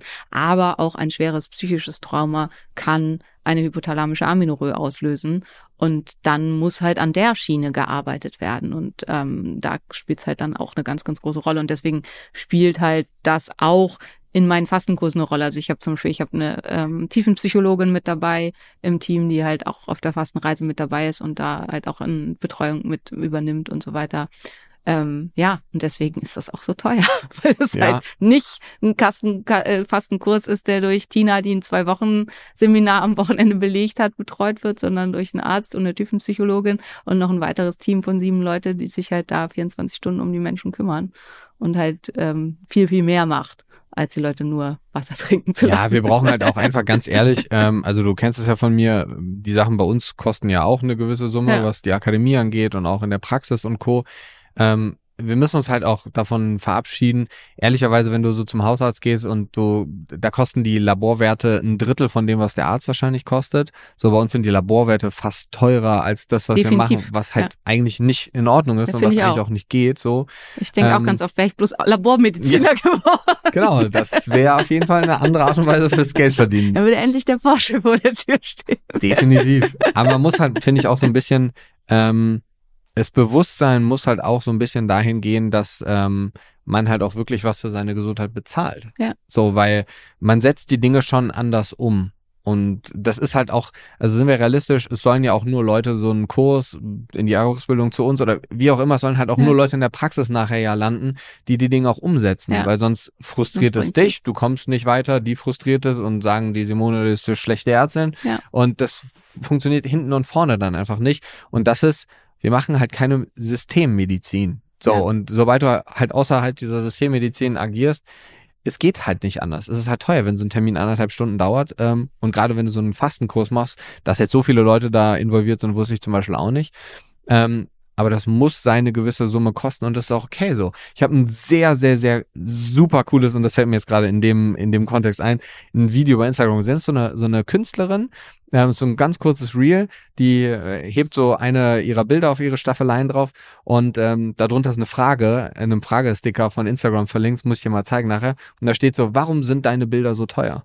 Und dann sagt die so, hey, ja, also, weißt du, ähm, das Schöne ist, du musst es ja nicht kaufen, wenn du nicht möchtest. Und es ist eigentlich so wie so im Supermarkt. So, also wenn du viel bezahlst, dann kriegst du halt viel. Und wenn du wenig bezahlst, dann, dann kriegst du halt weniger, so wie Flaschenwein und Tetrapack-Wein. So. Und dann sagt die so, ja, und weißt du, und das, das, das, das tut mir leid, aber ich richte mich halt auch nach obwohl, nee, das tut mir überhaupt nicht leid. Man soll gar nicht lügen. Nein, mir tut das gar nicht leid. So. Und das ist so authentisch, wie die, ich muss dir das mal zeigen nachher, die bringt das so authentisch rüber. Das ist so, ich glaube, wir müssen uns für diese Preise auch gar nicht rechtfertigen tatsächlich, weil wir machen sowieso was ganz anderes und so viel, wie du gerade über diesen Fastenkurs schon erzählst, wie lange, wie lange geht das? Also wie lange geht auch das Fasten an sich? Eine Woche. Eine Woche. Ja, aber aber bevor jetzt tausend Leute der Fastenkurs waren immer vor 20 Minuten ausgebucht und ich habe noch keine neuen Termine. Also. Ja, ich wollte gerade sagen, aber ein bisschen vorsichtig sein. Ich kenne das ja, so die Power von Social Media plötzlich. Ähm, aber du hast jetzt gerade eben noch ein großes Feld eröffnet und ich habe eigentlich noch so drei auf meiner Liste, aber eins möchte ich auf jeden Fall noch öffnen, ähm, denn darüber hast du jetzt auch schon mehrfach gesprochen, nämlich das Thema Insulinresistenz. So und Insulin ist ja auch ein Hormon, wir wollten ja über Hormone reden. Vielleicht kannst du noch mal ganz kurz, weil eigentlich wollte ich auch noch über Östrogendominanz und Menopause und Co sprechen und wir haben ja auch PCOS ist eben auch schon gefallen und Insulinresistenz spielt ja bei sehr vielen dieser Probleme eine entscheidende Rolle. Ja. Vielleicht kannst du uns noch mal kurz mit auf die Reise nehmen.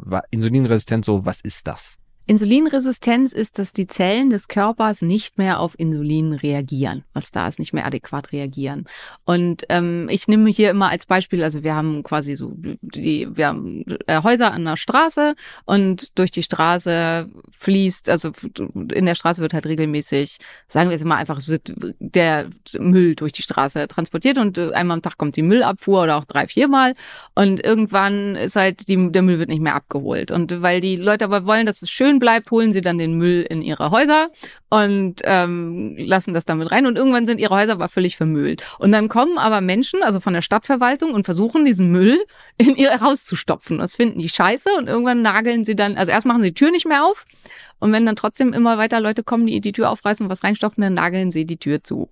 Und das ist Insulinresistenz. Also wir haben halt Zucker, der durch die, äh, durch die, den Organismus fließt sozusagen. Und wenn der nicht mehr ausreichend verbraucht wird, dann wird er halt irgendwann ähm, zunehmend in Zellen gestopft, die ihn nicht mehr haben wollen.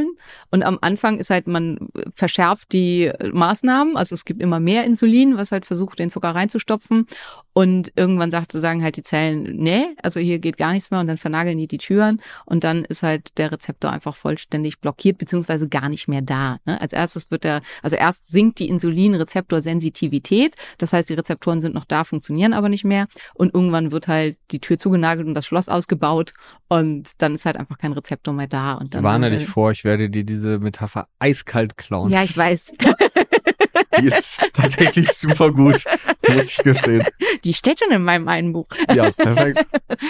ähm, ja, und ähm, das äh, ist ja, das ist die Insulinresistenz und äh, dadurch, dass wir, also desto mehr Müll da ist, logischerweise, desto schwieriger wird das und desto eher kommt es zu diesen Symptomen und wir haben halt einfach, unser Problem ist, wir haben viel zu viel Müll. Also wir überfrachten unseren Körper halt permanent mit Zucker. Die meisten haben nicht genügend Muskulatur, die sich dann darum kümmert und zu wenig Bewegung, also dass die Muskulatur auch benutzt wird, um den Zucker dann irgendwo hinzubringen und ähm, ist einfach ein Riesenproblem. Also Statistik ist halt, dass etwa ein Drittel der Europäer insulinresistent sind, etwa 40 bis vielleicht sogar 45 Prozent der asiatischen Bevölkerung, die haben eine höhere äh, Neigung dazu und ähm, also Schätzungen gehen zwischen 40 bis 50 Prozent, sogar manche Schätzungen sagen sogar mehr der Amerikaner, weil die das größte Problem mit Fettleibigkeit haben und ähm, mit Problemen in der Richtung. Ja, und Insulinresistenz wird halt so als eine der Hauptursachen für die, äh, ich nenne sie die äh, apokalyptischen Reiter des Alterns, ähm, gehandelt, also für alle Zivilis Zivilisationskrankheiten wie Demenz, Krebs, Autoimmunerkrankungen, ähm, alles, was mit chronisch stiller Entzündung verbunden ist und da entsprechend schwierig ist. Und wie du schon richtig gesagt hast, spielt halt eine Riesenrolle im Hormonstoffwechsel. Warum? Insulin ist auch eines der sogenannten Masterhormone, die halt auf alle anderen mit Auswirkungen haben. Der Eierstock hat Insulinrezeptoren, die ähm, Hoden haben Insulinrezeptoren, die Schilddrüse hat Insulinrezeptoren. Also spielt da überall mit. Und wenn die halt nicht mehr funktionieren, dann kommt alles aus der Bahn und dann funktioniert irgendwie nichts mehr richtig sauber.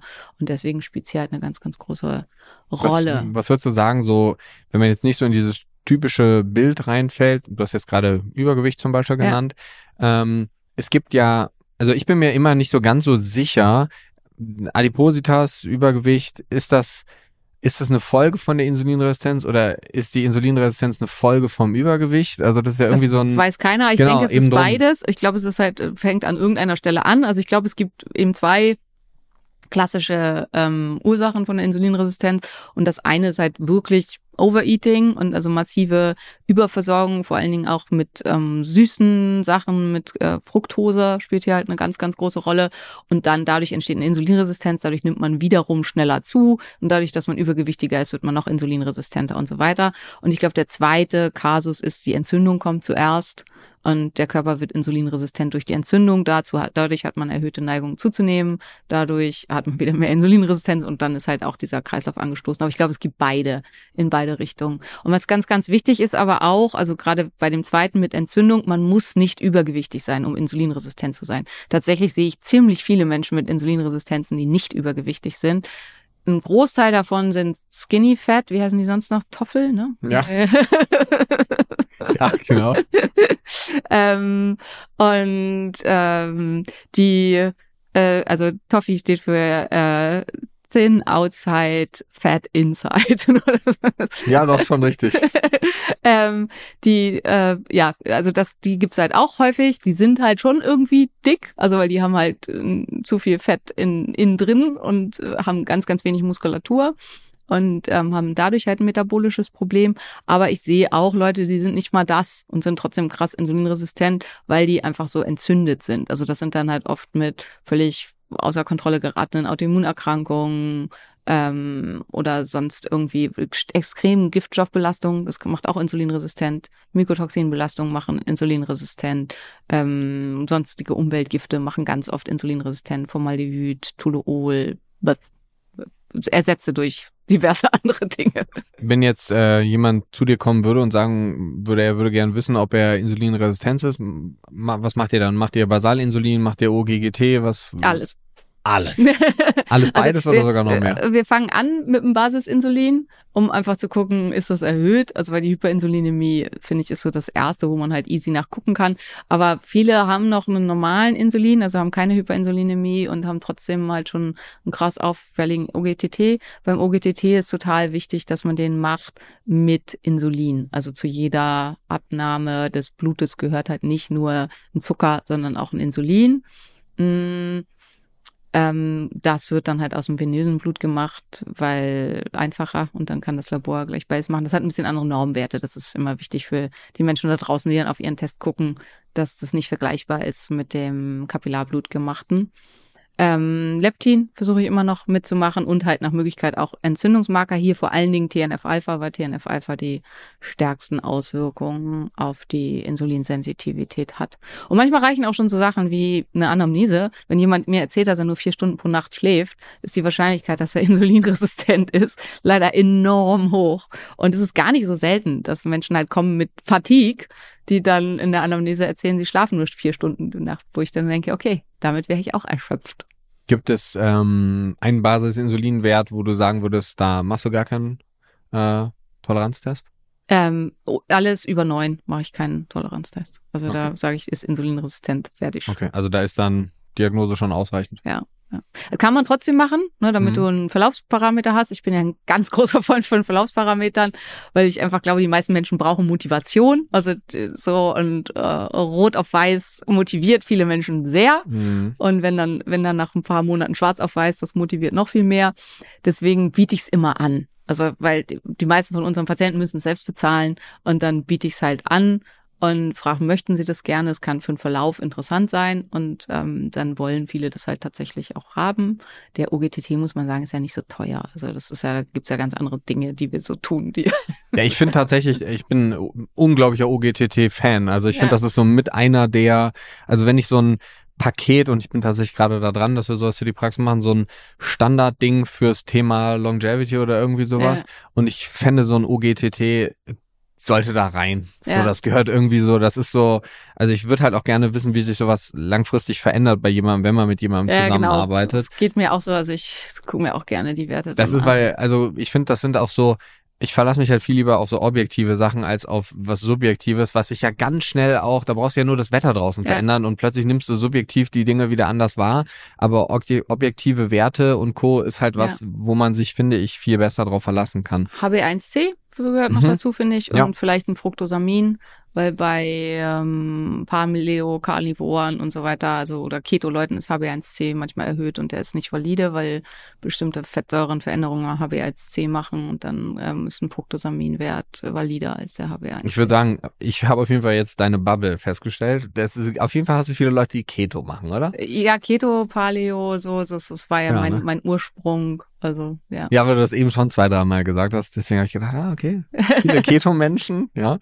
Ähm, du hast gerade eben so ähm, Fatigue und auch so dieses Schlafthema schon angesprochen. Gibt es irgendwie noch so ein typisches Symptom? Ich finde das immer, also klar, irgendwann hat man so sein Kontinuum, aber ich glaube, für den Endkunden, für den Menschen selber ist es super schwierig zu identifizieren, was ist jetzt, also könnte ich eine Insulinresistenz haben, wenn ich Symptome ABC habe, weil es halt so super unspezifische ja, Symptome ist super sind. unspezifisch, stimmt. Also ich finde, für mich sind so die Hauptsymptome noch, sind nicht ohne Essen auskommen. Also dieses Hangry, also wenn man länger als drei Stunden nichts gegessen hat, dass man dann einfach aggressiv wird. Und ähm, ja, also ich habe oft Patienten, die einfach sagen, sie können das nicht. Also sie haben das Gefühl, sie werden dann ohnmächtig. Und dieses, ich habe Unterzucker, also da rollen ja alle Mediziner und du warst ja auch, glaube ich, in der Notfallmedizin immer mit den Augen, weil echt ein Unterzucker beim Gesunden gibt's halt nicht. Ähm, und äh, ja, ist eine so dieser Sachen, wenn Leute einem das erzählen, wo sich einfach Mediziner und ähm, Patienten nicht gut verstehen, sag ich mal. Mhm. ähm, das ist halt, also wenn Leute das berichten, das ist meistens eine Insulinresistenz. Ähm, krasse Konzentrationsstörung, also kann im Zusammenhang mit Essen sein, muss aber nicht. Also dass man einfach das Gefühl hat, so Stecker wurde gezogen, es geht gar nichts mehr. Ähm, das sind auch Zeichen von Insulinresistenz und insgesamt Energielosigkeit. Also dass man halt das Gefühl hat, man ist nie so richtig in der vollen Energie und auch Belastungen nicht gut aushalten zu können. Also vor allen Dingen nicht ohne Essen. Also ein Gesunder sollte problemlos, wenn wir jetzt loswandern, können wir wahrscheinlich beide problemlos irgendwie, keine Ahnung, 2000 Meter Berg besteigen, ohne gegessen zu haben. Und das sollte halt möglich sein. Und wer halt nach zwei Kilometern das Gefühl hat, er kollabiert gleich, weil sein Körper nicht in der Lage ist, die Ener auf die Energiereserven des Körpers zu zuzugreifen, weil dafür sind die gemacht, ähm, dann stimmt was nicht. Also dann, und es muss nicht eine Insulinresistenz sein, es kann auch einfach nur eine metabolische Unflexibilität sein. Bodybuilder sind ganz oft metabolisch unflexibel und sind nicht insulinresistent, ähm, aber die trainieren einfach ihre metabolische Flexibilität nicht. Ähm, ja, also das muss nicht miteinander einhergehen, aber so, das wären so Symptome, wo man auf jeden Fall mal gucken kann, ob da halt Auffälligkeiten sind. Und vor allem dieses Hangry und krasse Konzentrationsstörungen, würde ich sagen, sind mit so auch die stärksten Symptome. Das heißt, wenn du jemanden hast mit Hormonproblemen, machst du immer auch dieses Insulin, beziehungsweise alle, alle, jetzt nicht nur das Insulin, ja. sondern auch die Werte, die wir gerade besprochen haben, fürs Thema Insulinresistenz oder ähm, macht ihr da schon noch Unterschiede? Wir machen schon noch Unterschiede. Also wir machen im Augenblick noch sehr, sehr viel alles individuell. Also bei uns ist, denke ich, der wichtigste Baustein ist die Anamnese. Ich bin aber auch so, also dadurch, dass ich jetzt ja auch einfach sehr viel Kollegen mit drin habe, also ich, das habe halt gemerkt, es funktioniert super für mich weil ich halt einfach diese war, also ich, ja, klingt eingebildet, aber diese riesengroße Wissensblase dahinter habe, auf die ich jederzeit zugreifen kann. Hättest du das jetzt nicht gesagt, dann hätte ich gesagt. Für jemanden, der halt quasi noch ein bisschen neuer im Business ist, ist es halt super hilfreich, einen Standard zu haben. Und insofern ähm, würde mich für mich das dann auch zum Standard mit dazugehören. Und ähm, ja, wir sind halt auch gerade tatsächlich dabei, dass wir gucken, okay, für was machen wir welchen Standard.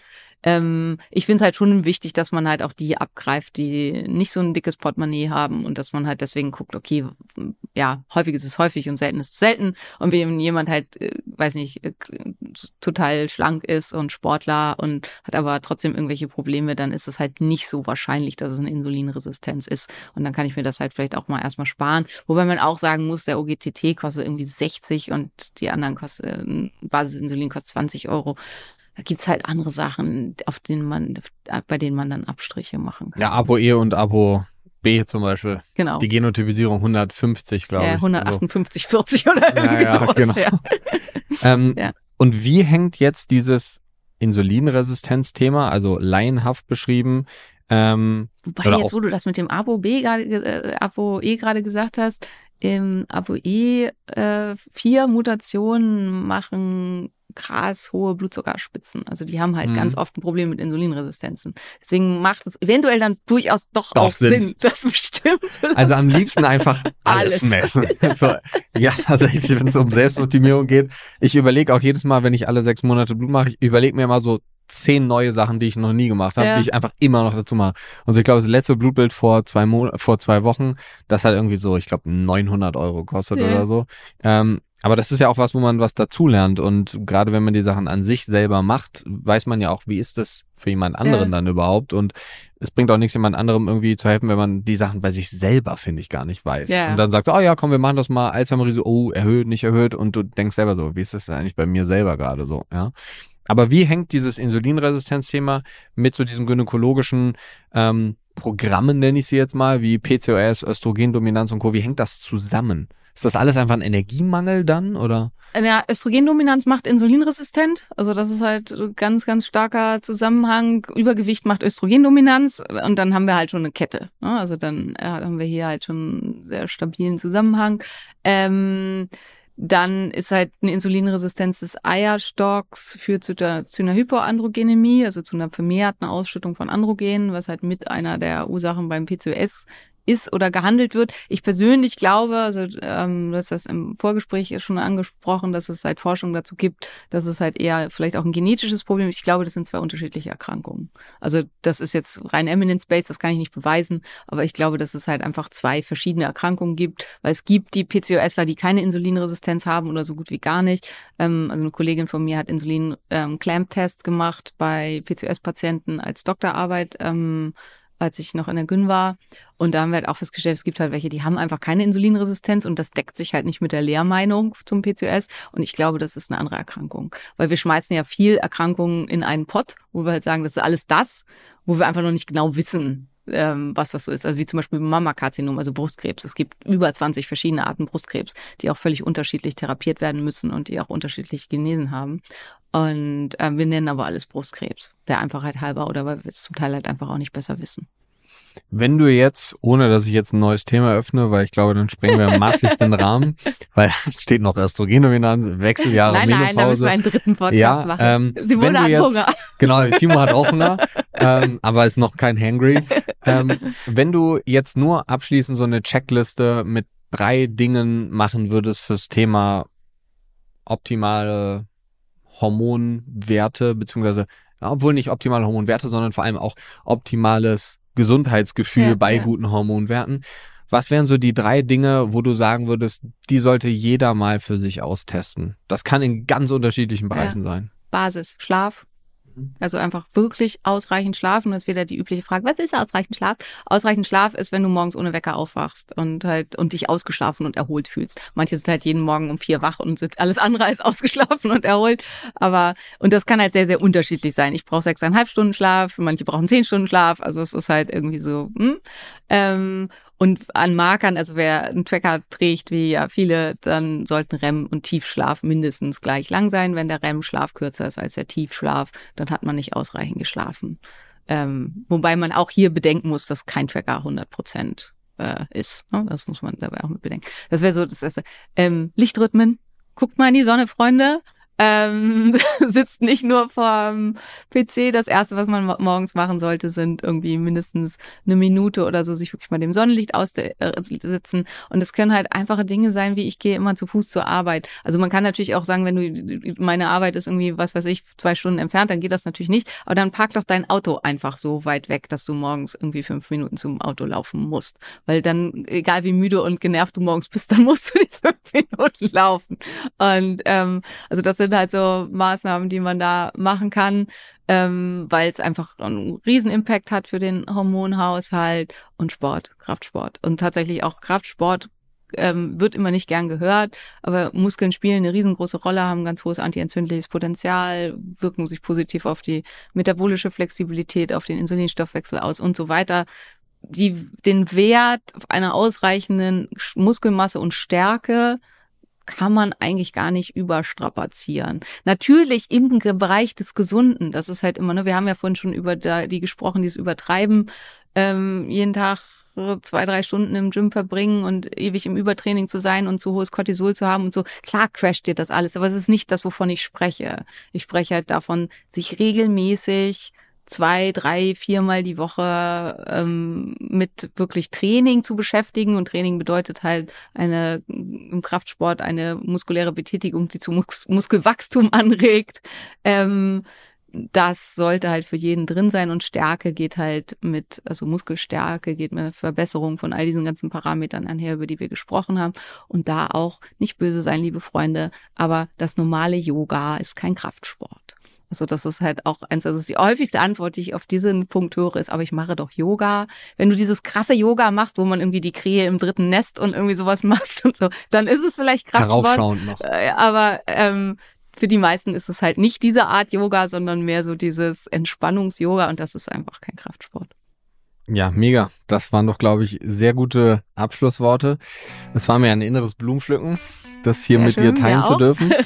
ähm, vielleicht, also ich denke, die meisten wissen, wo sie dich finden, aber vielleicht kannst du noch kurz zwei Sätze dazu sagen, ähm, wo man dich findet. Ja, also wie gesagt, man findet mich, also unsere Praxis, die findet man an zwei Standorten in Berlin und Leipzig.